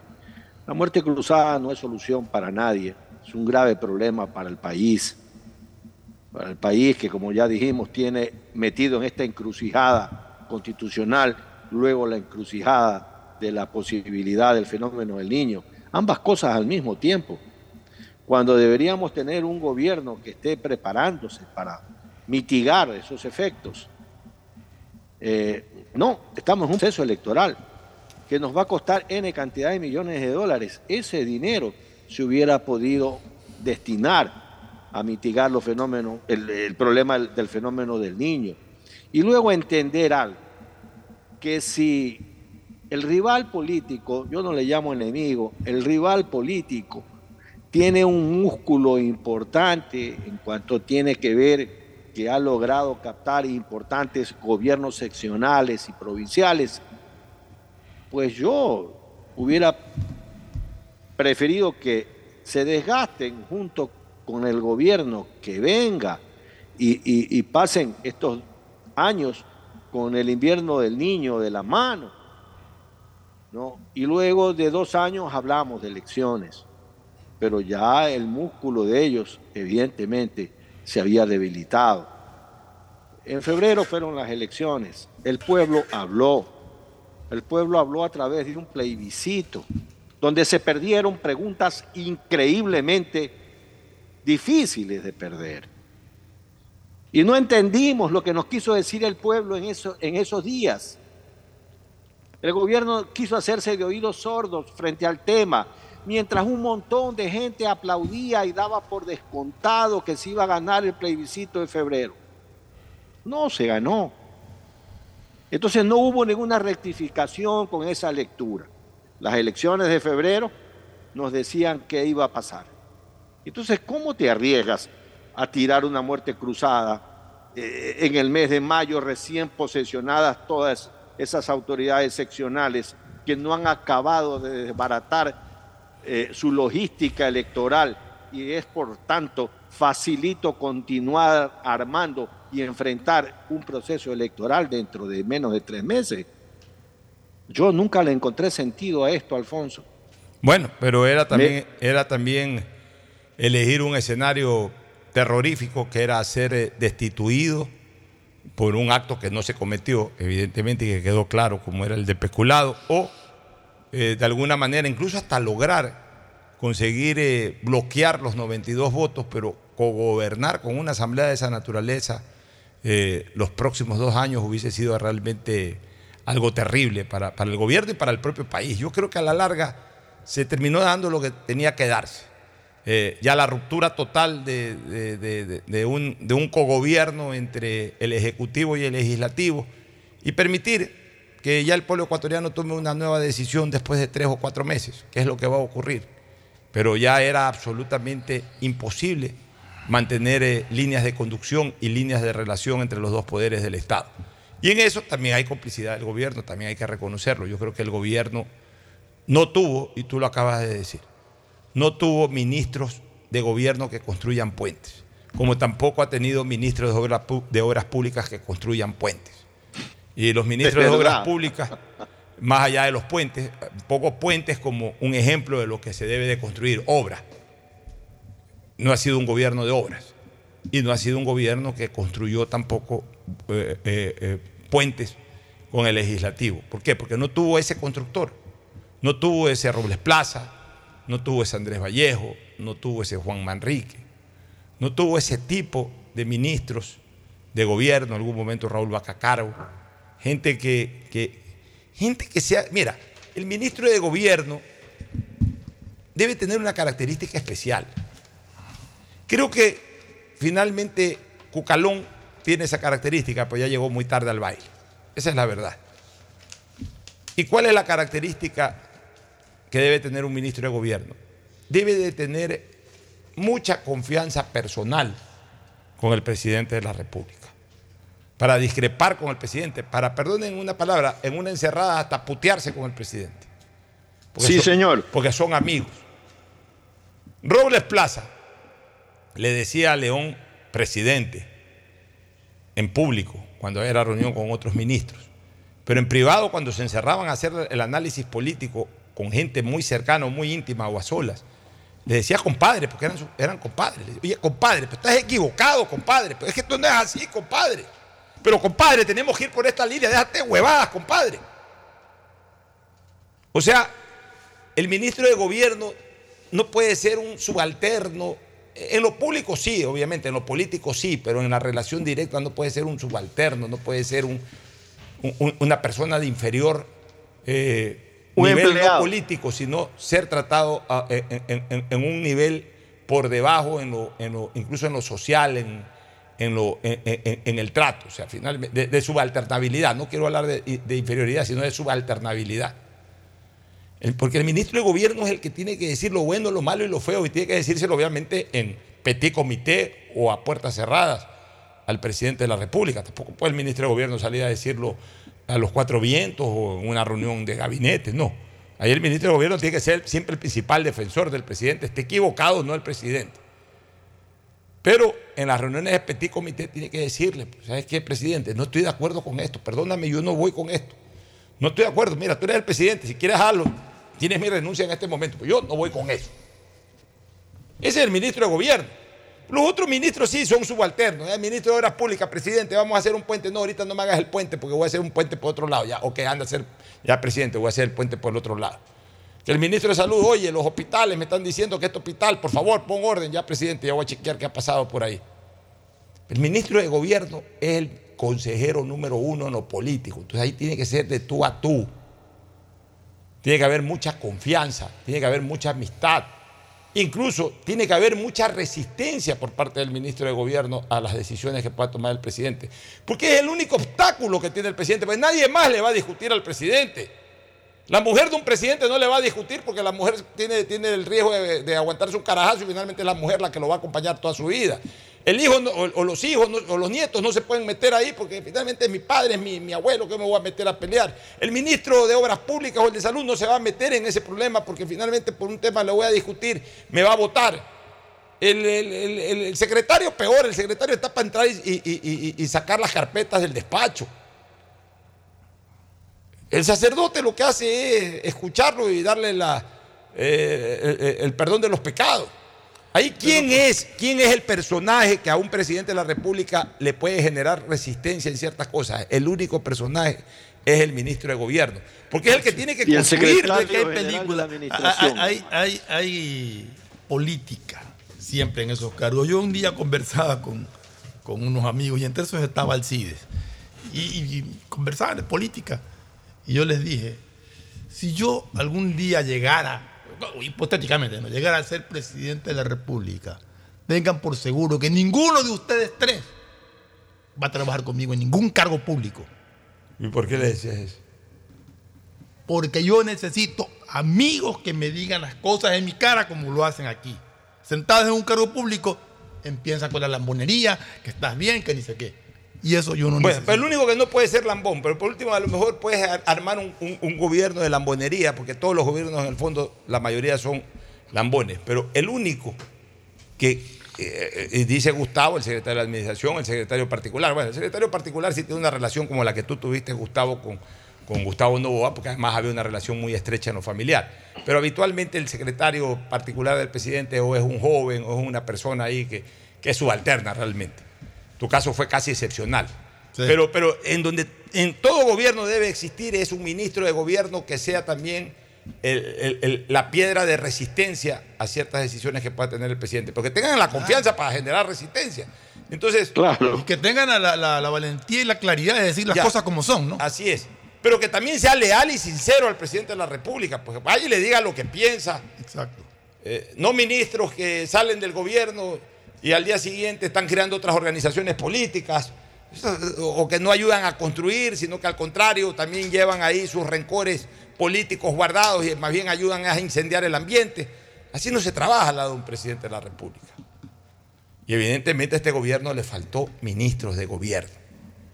El uno, César, desgraciadamente eh, eh, ya, ya está en su etapa terminal de su enfermedad.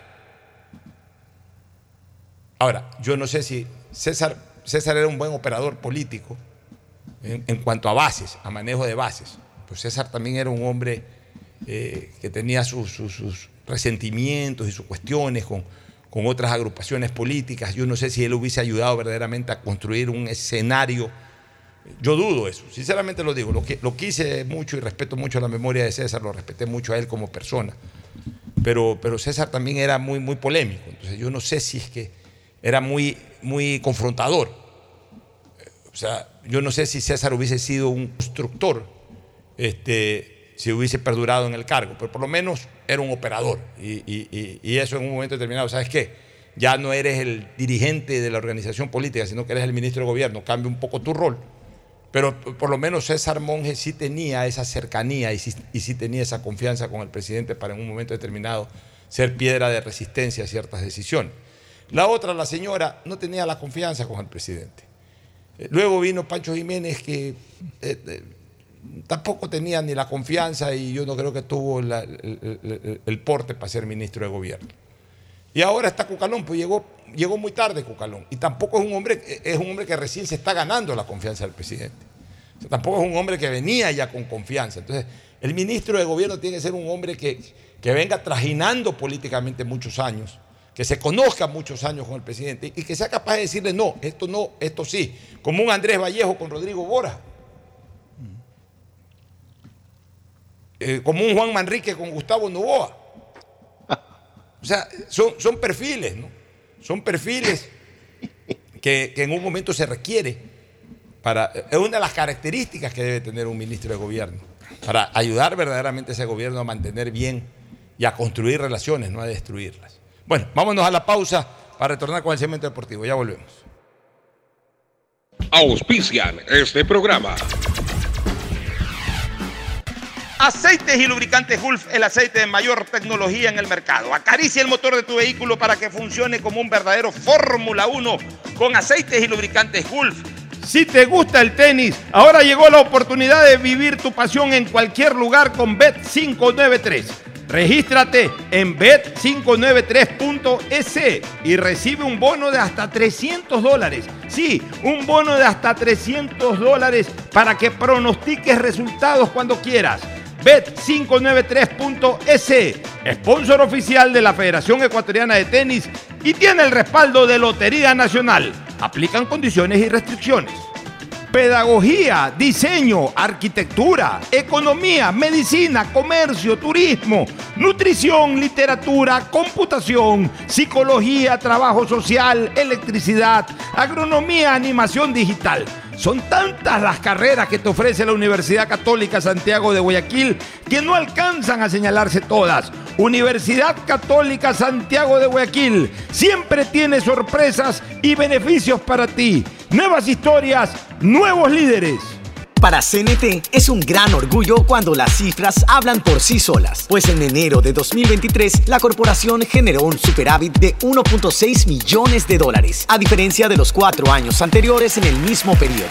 En este primer trimestre del año se han recuperado líneas de negocios que venían cayendo desde el 2019. Hay una disminución en la tasa de cancelación de suscripciones en el servicio móvil avanzado y televisión. En cuanto a telefonía e internet fijo, así como transmisiones de datos, la tasa de cancelación de servicios también disminuyó. CNT está comprometida con la rentabilidad social, en conectar vidas y a todos los hogares ecuatorianos. Contáctanos para más información al 1-800-100-100. Atención al cliente. Asterisco 611, operador CNT. CNT Corporativo, arroba cnt.gov.es.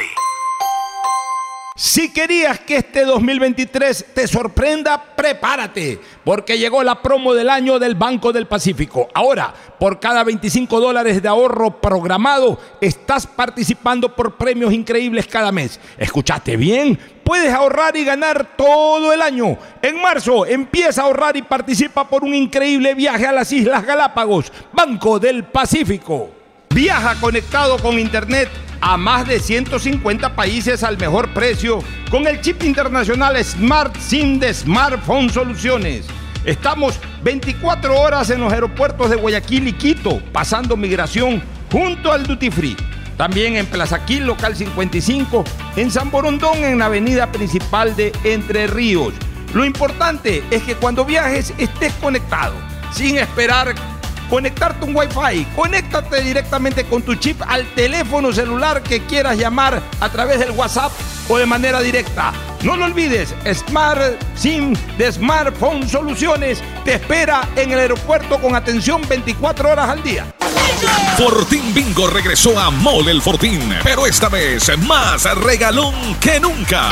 Sí, por cada 15 dólares de compras recibes una cartilla para jugar y poder ganarte dos espectaculares autos Renault, uno para mamá y uno para papá. Además de fabulosos combos de línea blanca, juegos de muebles y cine en casa. Recuerda, Fortín Bingo para mamá y papá, la promoción más regalona del año. Porque Mole el Fortín en promociones te conviene. Auspician La Ganga y Mueblería Palito. ¿Aló? ¡Felicidades! Estás participando en la llamada ganadora. Solo debes responder que necesito una promo para hacer la promo del año. Que tenga muchísimos premios y que participar sea facilito. Respuesta correcta. Ahorra y gana con la promo del año de Banco del Pacífico. Por cada 25 dólares en tu ahorro programado sumas una oportunidad para participar por premios increíbles cada mes, todo el año. En marzo participa por un viaje a las Islas Galápagos. Banco del Pacífico. En CNT compartimos con todos los ecuatorianos la firma de alianzas estratégicas. Sabemos que buscas entretenimiento, estar en familia, disfrutar cada momento. Y ahora CNT te brinda lo mejor del mercado. Por eso, en marzo de este año, la estatal telefónica firmó un contrato con The Walt Disney Company para distribuir en Ecuador contenido de Star Plus y Disney Plus y así poder transmitir series, películas y deportes en directo. CNT está comprometida con la rentabilidad social, en conectar vidas y a todos los hogares ecuatorianos. Por eso, cada uno de los empresarios o emprendedores pueden seguir creciendo su negocio. Y para quienes necesitan administrar información, les recordamos la alianza con Google Cloud, que tiene como fin transferir datos a través de la nube. Contáctanos para más información al 1-800-100-100. Atención al cliente. Asterisco 611, operador CNT. CNT Corporativo, arroba cnt.gov.es. ¿Cómo reaccionaría mamá a un premio de 20 mil dólares? Mi amor. Descúbrelo con tus tarjetas de Banco Guayaquil. Regístrate en primeromamá.es y por cada 100 dólares de consumos acumulas oportunidades para ver la reacción de mamá al ganar un premio de 20 mil dólares. Además, sortearemos mil dólares cada semana. Difiere hasta 12 meses sin intereses más dos meses de gracia. Banco Guayaquil. Primero tú. Estamos en la hora del pocho. En la hora del pocho presentamos Deportes, Deportes.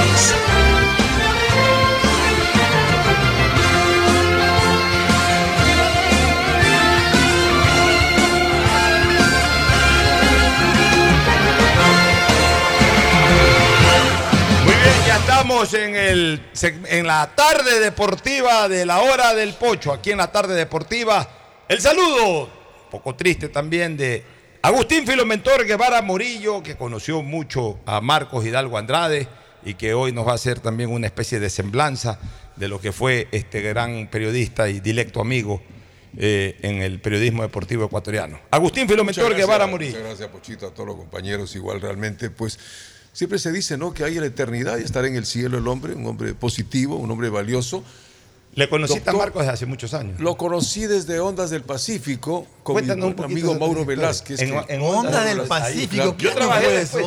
Ahí empezaron a hacer programa y parece que... ¿Pero en qué año más o menos Eso empezó en el eso? año, 72, en el año 73. 70 y tanto, ¿no? 70 y tanto. Después con, con Agustín fuimos Y a Onda entonces, 975. Ya después que era la misma radio de Osvaldo Huerta, pues y tal, ya cuando se había ido pues eh, Mauro Velázquez.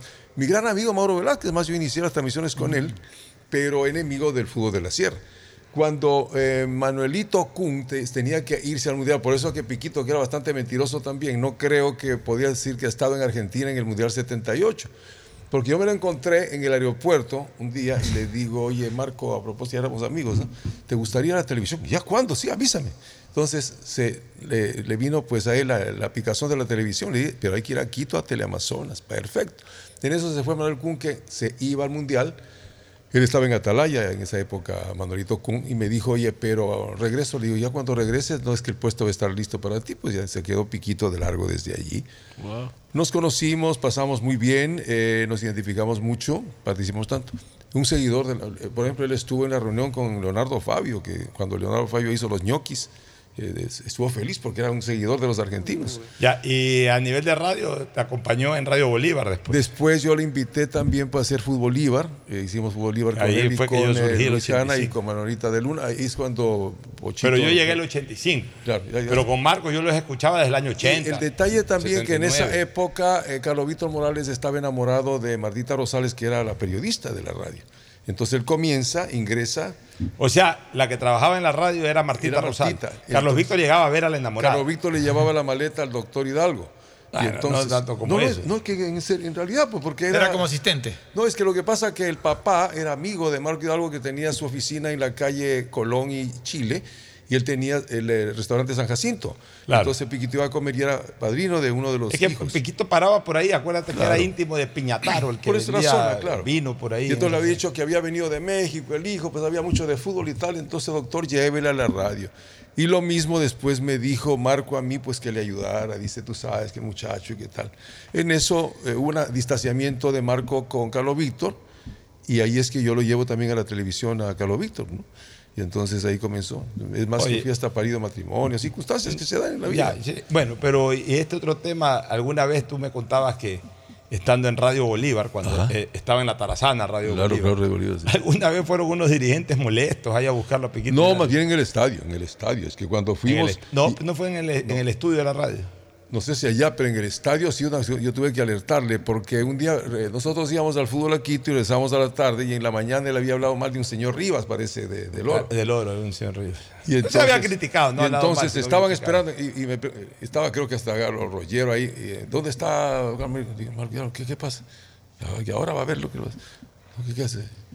¿Qué ha pasado? Conmigo no era ningún problema, pero yo el narrador era el comentarista. Y entonces ahí me quedé y le- me logré comunicar, ten cuidado, ya te van a pegar hoy día. Entonces, circunstancias que se daban de él muy particular. Muy amigo, por ejemplo, con Mar Quintana también, ¿no? Interesante. Yo tengo Y- una anécdota con Piquito, ya vamos a saludar con el resto de y compañeros. me admiraba mucho que nosotros nos tocaba treparnos a la tribuna del estadio Bellavista. Yo tenía un miedo de aquello, porque teníamos que trepar. Pero él tenía una facilidad. Pero bueno, esa facilidad la perdió el año och- el 93. Y le dice pues eh, a Marco, le digo, ¿y no transmitimos hoy día? Pues entonces, no, no, no, ¿cómo? Vamos a Oye, a Marcos Hidalgo le da no sé qué enfermedad. Ya. El año 93, en plena Copa América, pues ya terminando la Copa América. Le da una enfermedad ahí que el hombre no, no podía, o sea, no podía moverse de la cama. Moverse de la cama. No podía moverse de la cama, entonces necesitaba muletas para de repente dar ¿Ah, unos sí? cuantos pasos. Y, Algo pasó. y- y justo la final Argentina-México. Y quería transmitirla. Y en Eh, esa época no que en había el Mundial, en el Mundial. televisión. No, en la Copa En la América. Copa América que se 93. jugó acá. Copa América acá ya. Entonces yo le, me llama, me dice, oye, tengo esta dificultad. Tú no te preocupes, dile a tu hijo que te ponga en la puerta del estadio, del estadio monumental, para el partido eh, eh, Argentina, Ecuador, eh, Argentina-México, Copa América Ecuador 93, en el estadio monumental de Barcelona, se jugó esa final. Entonces, dicho y hecho, yo llego al estadio y ya estaba Piquito ahí, pero estaba en unas muletas, pues no podía subir, pues no podía caminar. Este, y el hijo que lo estaba acompañando ahí, yo llego y no voy a olvidar nunca, eh, lo subí, lo subí cargando. Yo- algo ayudó el hijo, pues básicamente lo tuve que cargar yo en peso. Y lo subí caminando todas esas escaleras hasta el sector de Y era la- cabina. la parte vieja. Para ponerlo ahí en la cabina y para que obviamente ya comente, ya sentado ahí no tenía ningún problema, pero era el- el- su asunto de la movilidad, que no podía, porque le había dado alguna, alguna cuestión que le dificultaba ya en ese momento caminar, una cosa temporal, ¿no? O sea, alguna situación que se le presentó, no recuerdo con precisión qué, qué- qué enfermedad le dio, pero no podía, el hombre tenía que andar eh, en muletas y no podía subir. Yo, yo yo lo subí. en la columna, alguna no cosa sé, de pero esa, yo subí cargando. O sea, lo, lo- me- me- lo cargué hasta el piso alto donde estaban las cabinas del estadio. Y ahí ya lo ubiqué en la cabina y ahí transmitimos esa final este, entre México y, y Argentina. Y la disfrutó y después a la bajada ahí sí le dije, ¿sabes qué? Hay que te acompañe. Si algún Ya, problema te subí, que es lo más difícil. hay que te ayuden a bajar. Ha tenido que problemas de hueso, porque decía que una especie de osteomielitis que se llama. Algún problema sí. tuvo ahí, Y que- entonces que- que le dificultó y en ese el- momento. El chico Marquito Hidalgo Jurado, en este caso, ya es comentarista y lo hace bastante bien. ¿eh? Bueno, Así mi, que mi creo que pesar esta a su familia, a Marcos que Junior, a Marisela, su señora. Hoy día voy a saludarla ahí. Ella, una buena amiga también personal, una gran dama. Eh, Marisela de Andrade, le, le envío también un cariñoso saludo. Seguramente no está escuchando Jurado. ahorita, pero en la tarde se lo daré personalmente. Bueno, ahora sí el saludo de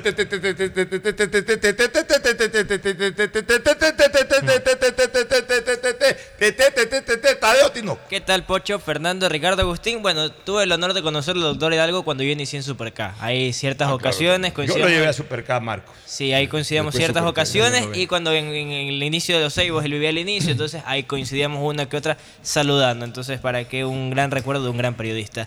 Un poco lo que ha pasado en las últimas horas ha sido los Juegos Bolivarianos, están que se matan en las redes sociales. Ahorita entre la prefecta, el alcalde y el ministro están que cruzan información y todo. Pero han pedido, han pedido mandar los juegos, no, no hacerse lo, el 2025, 2025, sino sino pedir yo, yo rechazo, 2029. yo rechazo ese pedido. Así es, yo también. Yo rechazo ese pedido, pero antes quiero que salude a Ricardo eh, Murillo con alguna novedad y luego voy a hacer mi comentario. Buenas tardes, Pocho, para toda la mesa de compañeros. Programa de día miércoles.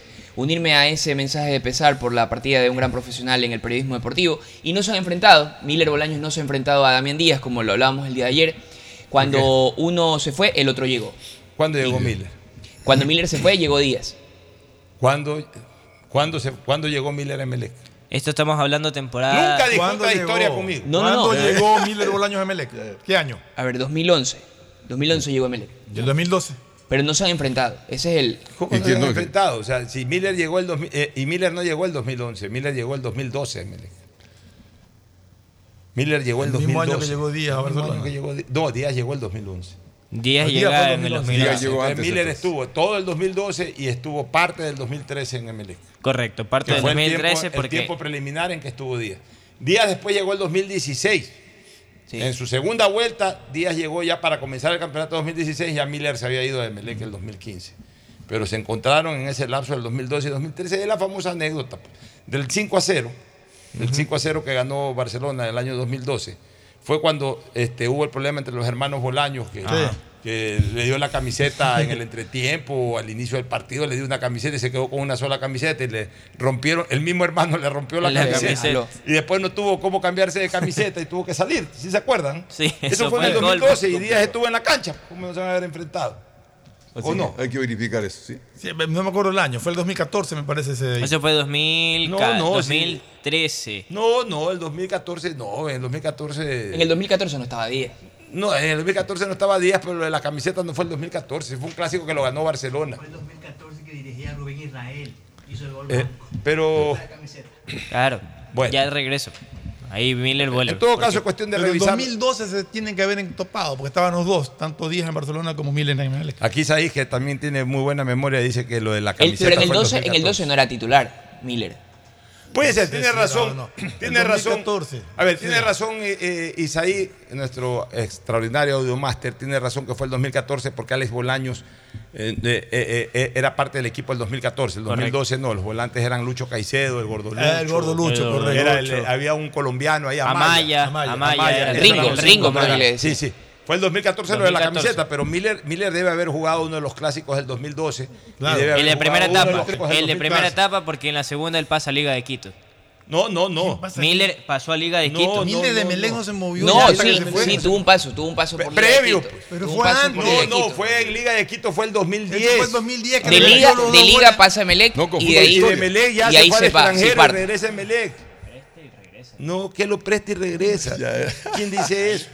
Está. Mal. Que Google. ¿No? Una página de transferencias. Mentira. Miller nunca se No fue de regresa, aquí dice que es fin del préstamo. Por eso, pa- vino prestado de Liga.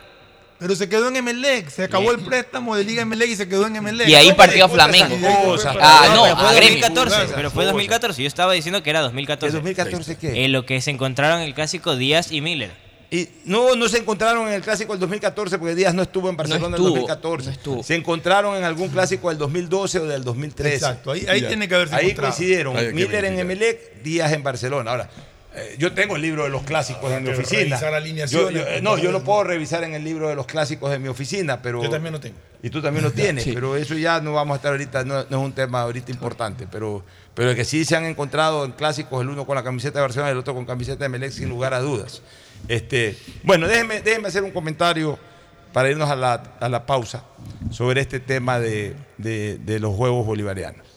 Aquí fuimos muy claros con Fernando hace algu- y con todos ustedes hace algunos días atrás, cuando ya veíamos de que estaba bastante fea la relación entre el Comité Olímpico y el gobierno a través del Ministerio del Deporte. ¿Qué dijimos?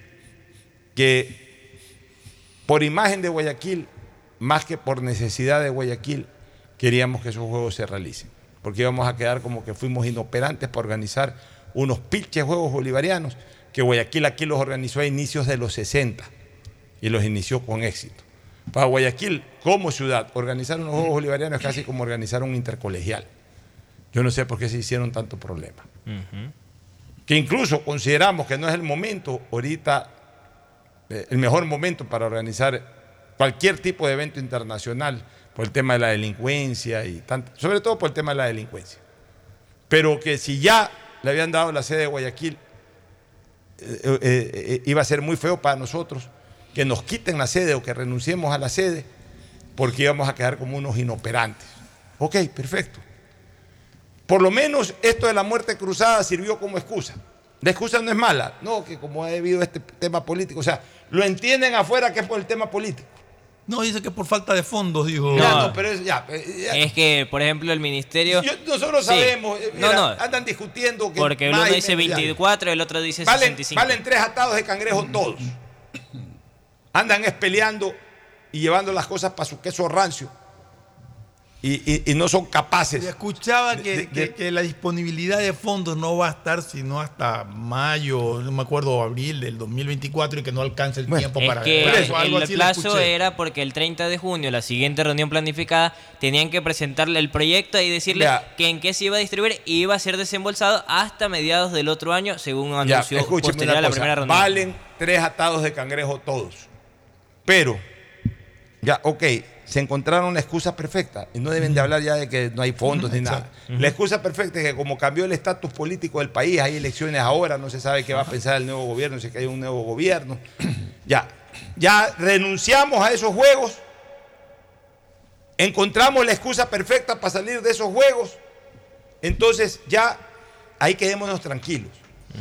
¿Para qué vamos a pedir para el 29? ¿Para que otra vez el nuevo ministro de Deportes El nuevo sea, presidente del con, COE. sea con nuevo gobierno, con el mismo gobierno, si que se queda el mismo ministro, sigan en la misma pelea? Eh, Este es un país en donde todo el mundo quiere hacer lo que le da la gana. Este es un país de los no acuerdos. Entonces, la misma disputa que hemos tenido para organizar la de los 25 la vamos a tener para los del 29. Entonces no organicemos nada. Hasta que este país no se organice bien, no organicemos nada extraño a lo que ya tenemos. Así que yo rechazo la posibilidad de que Guayaquil vuelva a, hacerse, vuelva a presentarse como eh, eh, vuelva a presentar su candidatura a sede de los bolivarianos, porque no quiero como Guayaquil pasar por nuevos bochornos, como lo que- los que ya hemos pasado en estos últimos días y semanas por este tema de los Juegos Bolivarianos. Vámonos a una pausa, retornamos. El siguiente es un espacio publicitario apto para todo público. ¿Aló? ¡Felicidades! Estás participando en la llamada ganadora. Solo debes responder que necesito una promo para hacer la promo del año. Que tenga muchísimos premios y que participar sea facilito. Respuesta correcta. Ahorra y gana con la promo del año de Banco del Pacífico. Por cada 25 dólares en tu ahorro programado sumas una oportunidad para participar por premios increíbles cada mes, todo el año. En marzo participa por un viaje a las Islas Galápagos. Banco del Pacífico. La CNTEP tiene como objetivo ser la principal proveedora de telecomunicaciones del país, con la oferta más competitiva del mercado, acceso, conexión, servicios de calidad y visión social. La empresa trabaja para que las y los ecuatorianos tengan acceso a la tecnología y conectividad. La corporación brinda productos que conectan vidas, especialmente de las poblaciones más vulnerables y de los sectores más alejados del país. La estatal devuelve sus recursos en beneficio del Ecuador, que se reinvierten en proyectos para mejorar la de vida de los ciudadanos. La CNTEP crece e innova constantemente, ya que está comprometida con la transparencia, eficiencia y sobre todo la rentabilidad social. Trabajamos por mantener los servicios bajo condiciones de calidad que aporten a reducir la brecha digital, al bienestar de las personas y a afrontar los retos que el futuro nos depara. Después de un accidente de tránsito, cada minuto es crucial para las víctimas. Por eso, usa tu celular para solicitar ayuda. Siempre cede el paso a los bomberos. Si existe una herida externa, ejerce presión para evitar la hemorragia. En caso de lesiones graves, espera la asistencia de paramédicos o personal de rescate.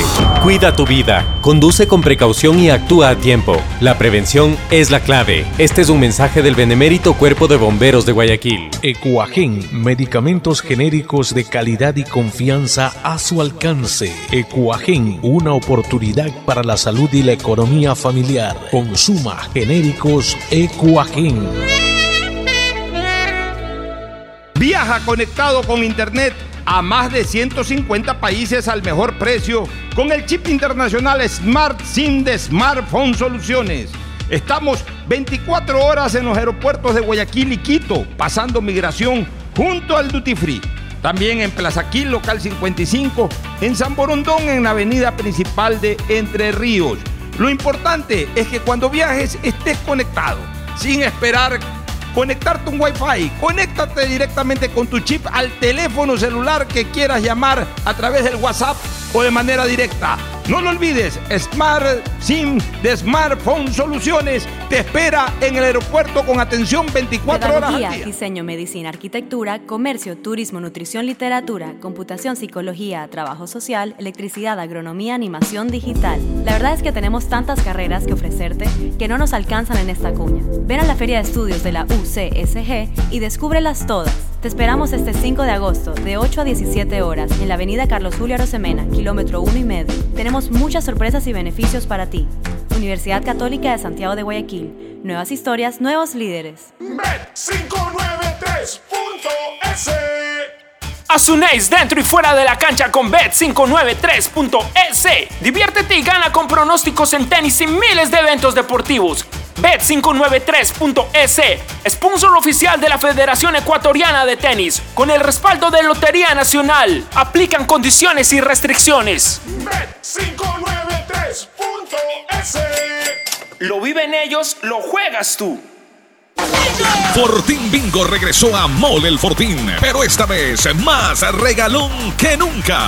Sí, por cada 15 dólares de compras recibes una cartilla para jugar y poder ganarte dos espectaculares autos Renault, uno para mamá y uno para papá.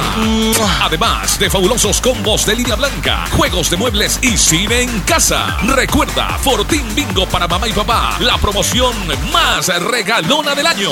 Porque Mole el Fortín en promociones te conviene. Auspicia en la ganga y mueblería palito. La CNTEP tiene como objetivo ser la principal proveedora de telecomunicaciones del país, con la oferta más competitiva del mercado, acceso, conexión, servicios de calidad y visión social. La empresa trabaja para que las y los ecuatorianos tengan acceso a la tecnología y conectividad. La corporación brinda productos que conectan vidas, especialmente de las poblaciones más vulnerables y de los sectores más alejados del país. La estatal devuelve sus recursos en beneficio del Ecuador, que se reinvierten en proyectos para mejorar la condición de vida de los ciudadanos. La CNTEP crece e innova constantemente, ya que está comprometida con la transparencia, eficiencia y sobre todo la rentabilidad social. Trabajamos por mantener los servicios bajo condiciones de calidad que aporten a reducir la brecha digital, al bienestar de las personas y a afrontar los retos que el futuro nos depara. Todos los días puedes ganar 500 dólares y darte esos gustitos extras que quieres. como las entradas del concierto, cambio de look o comprar esa cocina que necesitas. Participa por cada 50 dólares que deposites en tu cuenta de ahorro o corriente Banco Guayaquil. Puedes ganar todos los días. Sortearemos 500 dólares diarios. Banco Guayaquil. Primero tú. Hay sonidos que es mejor nunca tener que escuchar. Porque cada motor es diferente.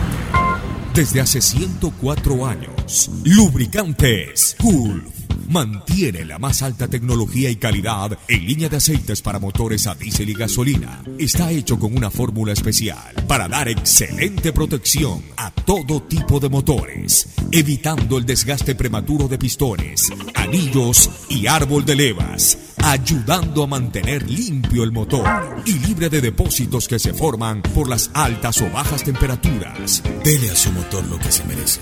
Lubricantes Gulf, la más alta tecnología en lubricación. 104 años preservando la vida de su motor. Lubricantes Gulf. Gulf es más lubricante.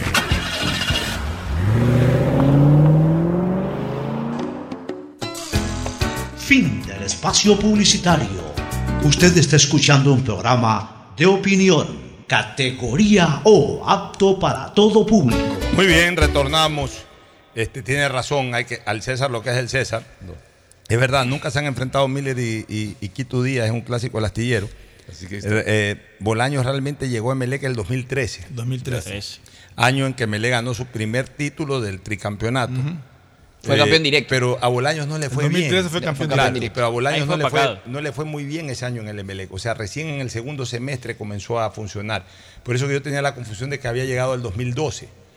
Porque eh, yo relacionaba directamente las buenas actuaciones de Bolaños con los títulos de Melec, pero fue el 14 y el 15 en donde a Bolaños le fue muy bien con Mena. El 2013 comenzó a, a mejorar su rendimiento en el segundo semestre. El primer semestre eh, estuvo en el equipo, pero ni siquiera era tomado en cuenta para ir al banco. Que fueron los dos clásicos que jugó el Quito Díaz antes de irse a, a Qatar. En Qatar es que estuvo el Quito Sí. Díaz, antes de irse a Qatar. Entonces, cuando ya el Quito Díaz se fue de Barcelona, comenzó a aparecer Bolaños en Emelec, nunca se encontraron en el 2013. Y luego en el 2016, cuando regresó el Quito ya para el campeonato del 2016, ya Miller no, no estaba en Emelec y recién ido, ahora marchado. Entonces, es la primera vez que se van a enfrentar en, en un clásico del astillero. Los dos 10 más importantes de Barcelona y Emelec en este siglo. Díaz en Barcelona y Miller Bolaños en Emelec. Una, es un bonito dato. Y- Y Miller, y Miller llegó salvándose de la amarilla, porque la en amarilla. todos los partidos Sí, le estaban sacando sí, amarilla, sí. pero en el último partido se controló como Y para igual- llegar al clásico. Igual hoy, para, o sea, está, o sea, todos los partidos Miller es al filo de la tarjeta por reclamos o por faltas. Que dicen que también él dice, me buscan las faltas o me provocan. Miller tiene cuatro y Díaz tiene nueve goles. Ya. Así, ¿no? Ahí está, sí, correcto. Y el árbitro de este partido va a ser Brian Loaiza. Loaiza. Sí, Y en el VAR está González. Gabriel González y asistente de VAR Debe ser Edison de Zaruma Vázquez. de pronto ese apellido. Bueno, Loaiza. este, ¿qué novedades hay para el clásico? A ver, todos los de Barcelona siguen en terapia, no lo están arriesgando a cancha 100% ni a Paco Rodríguez, Son ni a. Mario Pineda. Los quieren recién el día viernes probar en cancha con ver si tienen actitudes de poder correr los 90 minutos para poder reforzar la defensa, viendo ya los errores que tuvieron el fin de semana con el Nacional. De ahí el tema Cortés y lo van a tomar en cuenta, Díaz también lo van a poner y de igual manera lo que es Janer Corozo ya recuperado. Ya está recuperado. Sí, ya están recuperados, sesiones de terapia los tienen a todos, pero el viernes, entre mañana y el viernes hacen fútbol. Ya, y preciado no. Adonis Preciado lo están recuperando para ir a la banca de suplentes por algún caso emergente de la banda derecha. Y lo de lo de Melec con Rondelli.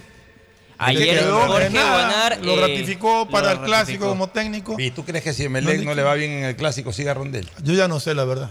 Recordemos que, igual va la. ya que puedo esperar yo Estará desde la tribuna re- dirigiendo, pues todavía le No queda puede una estar ni en la banca. Entonces va Freddy Bones, sigue el preparador de arqueros dirigiendo desde el campo no de sé juego. cuál es la ¿Usted idea de la no- dirigencia de ¿Tiene Melec. pero- novedades de Melec? Eh, de lo que pude averiguar, este, dicen que la falta de experiencia de Pilegui se ve reflejada en esta toma de decisiones. Y hay un nombre que suena, Pablo Marini. Para, Marini. En caso, sí, Ese Pablo Marini. ese ha sonado varias veces acá. En Marini, caso de, de no continuar eh, Rondelli en este caso. Pablo Marín. Ya, pero ¿y novedades? Pasó por liga hace poco, ¿no? Sí, Sí, estuvo- él no, no le estuvo fue bien. 2019. No le fue bien, creo. Y no le fue bien tampoco. No. Sí, Entonces, Es que siguen, siguen buscando técnicos que han estado aquí. Mira, ayer no yo me quejaba en esto de fútbol de eso. Del ¿Hasta reciclaje. cuándo siguen reciclando? Y no salen de los mismos que vienen. ¿Sabes por qué? Porque son vagos. Perdonen que le digan a los dirigentes de esta manera, pero son vagos. No salen de los mismos empresarios. O sea, aquí hay seis o siete empresarios que, le- que- que traen a los jugadores, a los directores técnicos de todos los equipos del fútbol ecuatoriano. Entonces ya eh, puso a este en liga, ya salió de liga, ahí lo tiene, sigue siendo el empresario de ese técnico. Entonces lo llama eh, Pilegui o lo llama Alfaro, eh, eh, presenta la carpeta de ese que dirigió y, y cogen a ese. Entonces, por favor, no sigan con lo mismo. Vayan, busquen. Lo que más hay es técnicos en Argentina, lo que más hay es técnicos Y en nuevos. Brasil. Vayan a buscar, traigan gente nueva, ¿Te gente que cómo aporte. se llamaba el que estaba con la maleta siempre que le traía como tres veces, que le decían el muñeco, algo así, de, de- de Uruguay? Que, que venía siempre para... Castelnoble. Castelnoble, Castelnoble, el creo que era. Castelnoble, Castelnoble. Castelnoble, Pero ese era un buen Castelnoble. técnico. Ese era buen técnico, Ya, pero estaba listo cada vez. Pero era buen técnico. Y solamente vino Emelec. Y solo vino a Emelec. Novedades de eh, en cuanto a la plantilla de jugadores del Emelec. El día de hoy en horas de la tarde se conoce si se levanta la sanción a Samuel Sosa. Sosa. Samuel Sí. Sosa. Y puede jugar puso el, clásico del astillero. Es la que, es la, la- la- lo que puso Emelec la apelación. Sí, solo hicieron la de- Emelec está completo, tengo entendido que no, no tiene lesionado. El tema con. Angulo que lo van a esperar, a ver si lo pueden poner al cambio o ponerlo acompañando a Alejandro Cabeza, que es lo que piensa Rondelli. Y Poner las los nueve. entradas pusieron a precios populares, me imagino, para que pueda ir la gente. O sea, yo creo que, a ver, esto no es- si ponen unas entradas gratis, pueden ir unas 25 mil personas. Ya. Si, si no las ponen gratis. Unas 10 mil. ¿Tú crees que no va a ir gente al estadio? Yo creo que no va a ir. No, pero viendo cómo está el momento de Emelec, puede darse un, Yo creo que va a una, una goleada. ¿Goleada de quién? De Barcelona. Ah, ya. Aquí están los precios. General 10 dólares, tribuna 15, palco bajo 20, palcos 25 y adicional de suite Vea, 30. vea, escúcheme una cosa.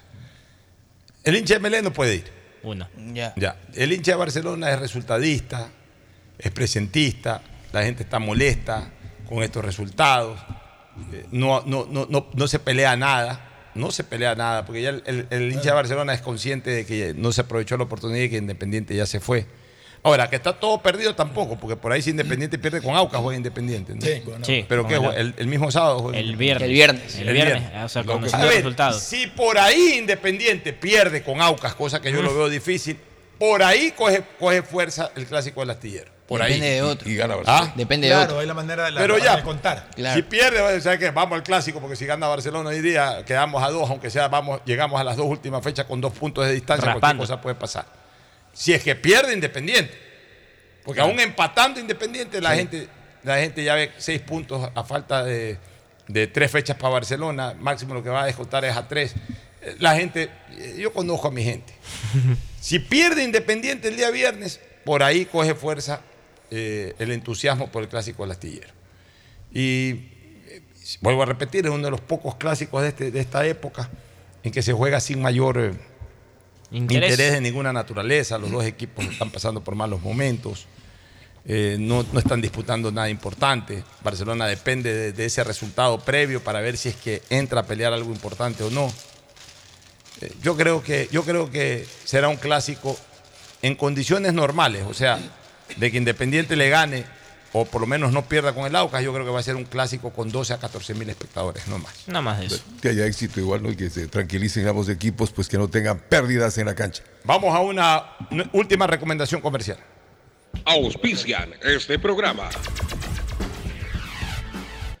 Aceites y lubricantes Gulf, el aceite de mayor tecnología en el mercado. Acaricia el motor de tu vehículo para que funcione como un verdadero Fórmula 1 con aceites y lubricantes Gulf. Si te gusta el tenis, ahora llegó la oportunidad de vivir tu pasión en cualquier lugar con Bet593. Regístrate en bet593.es y recibe un bono de hasta 300 dólares. Sí, un bono de hasta 300 dólares para que pronostiques resultados cuando quieras. Bet593.es, sponsor oficial de la Federación Ecuatoriana de Tenis y tiene el respaldo de Lotería Nacional. Aplican condiciones y restricciones. Pedagogía, diseño, arquitectura, economía, medicina, comercio, turismo, nutrición, literatura, computación, psicología, trabajo social, electricidad, agronomía, animación digital. Son tantas las carreras que te ofrece la Universidad Católica Santiago de Guayaquil que no alcanzan a señalarse todas. Universidad Católica Santiago de Guayaquil siempre tiene sorpresas y beneficios para ti. Nuevas historias, nuevos líderes. Amazon llega al Ecuador como nuevo aliado de CNT. Contar con la confianza de Amazon permitirá a la estatal telefónica cambiarle la vida de manera positiva a millones de ecuatorianos. CNT pone a disposición un nuevo portafolio de servicios para almacenamiento, cómputo y seguridad de la información, que además contiene nuevas funciones como analítica de datos e inteligencia artificial. Esta alianza permitirá que la corporación esté a la vanguardia de servicios tecnológicos, no solo en el ámbito local, sino también internacional.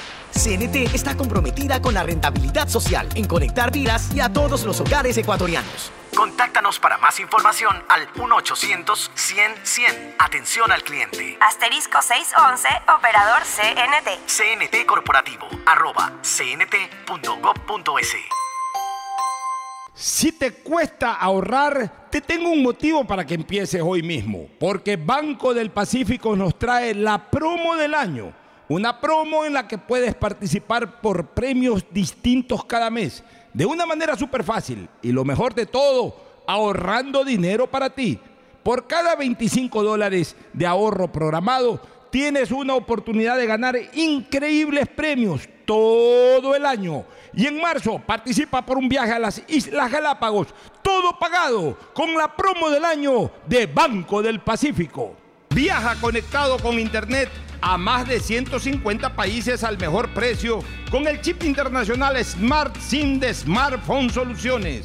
Estamos 24 horas en los aeropuertos de Guayaquil y Quito, pasando migración junto al Duty Free.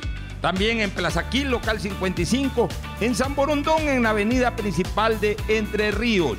Lo importante es que cuando viajes estés conectado, sin esperar conectarte un Wi-Fi. Conéctate directamente con tu chip al teléfono celular que quieras llamar a través del WhatsApp o de manera directa. No lo olvides, Smart SIM de Smartphone Soluciones te espera en el aeropuerto con atención 24 horas al día. Fortín Bingo regresó a Mole el Fortín, pero esta vez más regalón que nunca. Sí, por cada 15 dólares de compras recibes una cartilla para jugar y poder ganarte dos espectaculares autos Renault, uno para mamá y uno para papá. Además de fabulosos combos de línea blanca, juegos de muebles y en casa. Recuerda, Fortín Bingo para mamá y papá, la promoción más regalona del año. Porque Mole el Fortín en promociones te conviene. Auspician La Ganga y Mueblería Palito. ¿Aló? ¡Felicidades! Estás participando en la llamada ganadora. Solo debes responder que necesito una promo para hacer la promo del año. Um, que tenga muchísimos premios y que participar sea facilito. Respuesta correcta. Ahorra y gana con la promo del año de Banco del Pacífico. Por cada 25 dólares en tu ahorro programado sumas una oportunidad para participar por premios increíbles cada mes, todo el año. En marzo participa por un viaje a las Islas Galápagos. Banco del Pacífico. La CNTEP tiene como objetivo ser la principal proveedora de telecomunicaciones del país, con la oferta más competitiva del mercado, acceso, conexión, servicios de calidad y visión social. La empresa trabaja para que las y los ecuatorianos tengan acceso a la tecnología y conectividad. La corporación brinda productos que conectan vidas, especialmente de las poblaciones más vulnerables y de los sectores más alejados del país. La estatal devuelve sus recursos en beneficio del Ecuador, que se reinvierten en proyectos para mejorar la condición de vida de los ciudadanos. La CNTEP crece e innova constantemente, ya que está comprometida con la transparencia, eficiencia y sobre todo la rentabilidad social. Trabajamos por mantener los servicios bajo condiciones de calidad que aporten a reducir la brecha digital, al bienestar de las personas y a afrontar los retos que el futuro nos depara. Todos los días puedes ganar 500 dólares y darte esos gustitos extras que quieres, como las entradas del concierto, cambio de look o comprar esa cocina que necesitas. Participa por cada 50 dólares que deposites en tu cuenta de ahorro o corriente Banco Guayaquil. Puedes ganar todos los días. Sortearemos 500 dólares diarios. Banco Guayaquil. Primero tú. Estamos en la hora del pocho. Muy bien, ya en la parte final, ¿alguna última novedad eh, deportiva? Va ganando Brasil, minuto 37, 2-0 a Túnez. Ya, perfecto. Eso en ¿cómo- sub-20. cómo quedó Alcaraz? Eh, Alcaraz, ya vamos a revisar. Y el día de ayer Estados Unidos le ganó 4-0 a Nueva Zelanda, ya está clasificado. Ecuador Lo juega el mismo, jueves, mañana. sí, mal día de mañana, Con Corea. 1 de junio. Y el día de ayer también le ganó Israel 1 0 a Uzbekistán. Perfecto. ¿Alguna novedad? Y en Este, el caso de Alcaraz, que Fernando está preguntando cómo es que ha quedado, eh, a ver, permítame que está justo actualizándose toda la información del Roland Garros referente al torneo de tenis. Vamos a ver cuánto es que ha quedado el tenista español. Iba un set a uno, no sé cómo quedó. En este caso eh, quedó eh, 6-2, 6-1 para Alcaraz, 6-3 para el, el rival, 6-1, 6-2, 3, 3 a 1 en los sets. 6-1, 6-1 y 6-2 para el tenista español.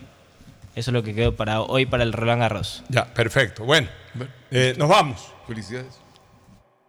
Gracias por su sintonía. Este programa fue auspiciado por Aceites y lubricantes Gulf, el aceite de mayor tecnología en el mercado. Cuando necesites buenos genéricos, acude a la farmacia de tu barrio y pide genéricos de calidad. Solicita los medicamentos genéricos de Cuajén. Viaja conectado con internet a más de 150 países al mejor precio con el chip internacional Smart SIM de Smartphone Soluciones. Si ganas en la vida y quieres ganar en el juego, llegó el momento de que te diviertas con los pronósticos deportivos de Bet593.es. Regístrate ahora y recibe un bono de hasta 300 dólares. Bet593.es, sponsor oficial de la Federación Ecuatoriana de Tenis y con el respaldo de Lotería Nacional. Universidad Católica Santiago de Guayaquil tiene tantas carreras que ofrecerte que es difícil señalarlas todas. Siempre tiene sorpresas y beneficios para ti. Universidad Católica Santiago de Guayaquil. Nuevas historias, nuevos líderes. Amazon llega al Ecuador como nuevo aliado de CNT. Contar con la confianza de Amazon permitirá a la estatal telefónica cambiarle la vida de manera positiva a millones de ecuatorianos. CNT pone a disposición un nuevo portafolio de servicios para almacenamiento, cómputo y seguridad de la información, que además contiene nuevas funciones como analítica de datos e inteligencia artificial. Esta alianza permitirá que la corporación esté a la vanguardia de servicios tecnológicos, no solo en el ámbito local, sino también internacional. CNT está comprometida con la rentabilidad social en conectar vidas y a todos los hogares ecuatorianos. Contáctanos para más información al 1-800-100-100. Atención al cliente. Asterisco 611, operador CNT. CNT Corporativo, arroba cnt.gov.es. Fortín Bingo regresó a Mole el Fortín, pero esta vez más regalón que nunca. Sí, por cada 15 dólares de compras recibes una cartilla para jugar y poder ganarte dos espectaculares autos Renault, uno para mamá y uno para papá. Además de fabulosos combos de línea blanca, juegos de muebles y cine en casa. Recuerda, Fortín Bingo para mamá y papá, la promoción más regalona del año. Porque Mole el Fortín en promociones te conviene. Auspician La Ganga y Mueblería Palito. La CNTEP tiene como objetivo ser la principal proveedora de telecomunicaciones del país, con la oferta más competitiva del mercado, acceso, conexión, servicios de calidad y visión social. La empresa trabaja para que las y los ecuatorianos tengan acceso a la tecnología y conectividad. La corporación brinda productos que conectan vidas, especialmente de las poblaciones más vulnerables y de los sectores más alejados del país. La estatal devuelve sus recursos en beneficio del Ecuador, que se reinvierten en proyectos para mejorar la condición de vida de los ciudadanos. La CNTEP crece e innova constantemente, ya que está comprometida con la transparencia, eficiencia y sobre todo la rentabilidad social. Trabajamos por mantener los servicios bajo condiciones de calidad que aporten a reducir la brecha digital, al bienestar de las personas y a afrontar los retos que el futuro nos depara. No esperes más y empieza a ahorrar porque con la promo del año del Banco del Pacífico puedes ganar todo el año. Haz un ahorro programado de 25 dólares y participa por premios increíbles cada mes. En marzo, ahorra, participa y gana un viaje a las Islas Galápagos Banco del Pacífico. ¿Cómo reaccionaría mamá a un premio de 20 mil dólares? Mi amor. Descúbrelo con tus tarjetas de Banco Guayaquil. Regístrate en primeromamá.es y por cada 100 dólares de consumos acumulas oportunidades para ver la reacción de mamá al ganar un premio de 20 mil dólares. Además, sortearemos mil dólares cada semana. Difiere hasta 12 meses sin intereses más dos meses de gracia. Banco Guayaquil. Primero tú.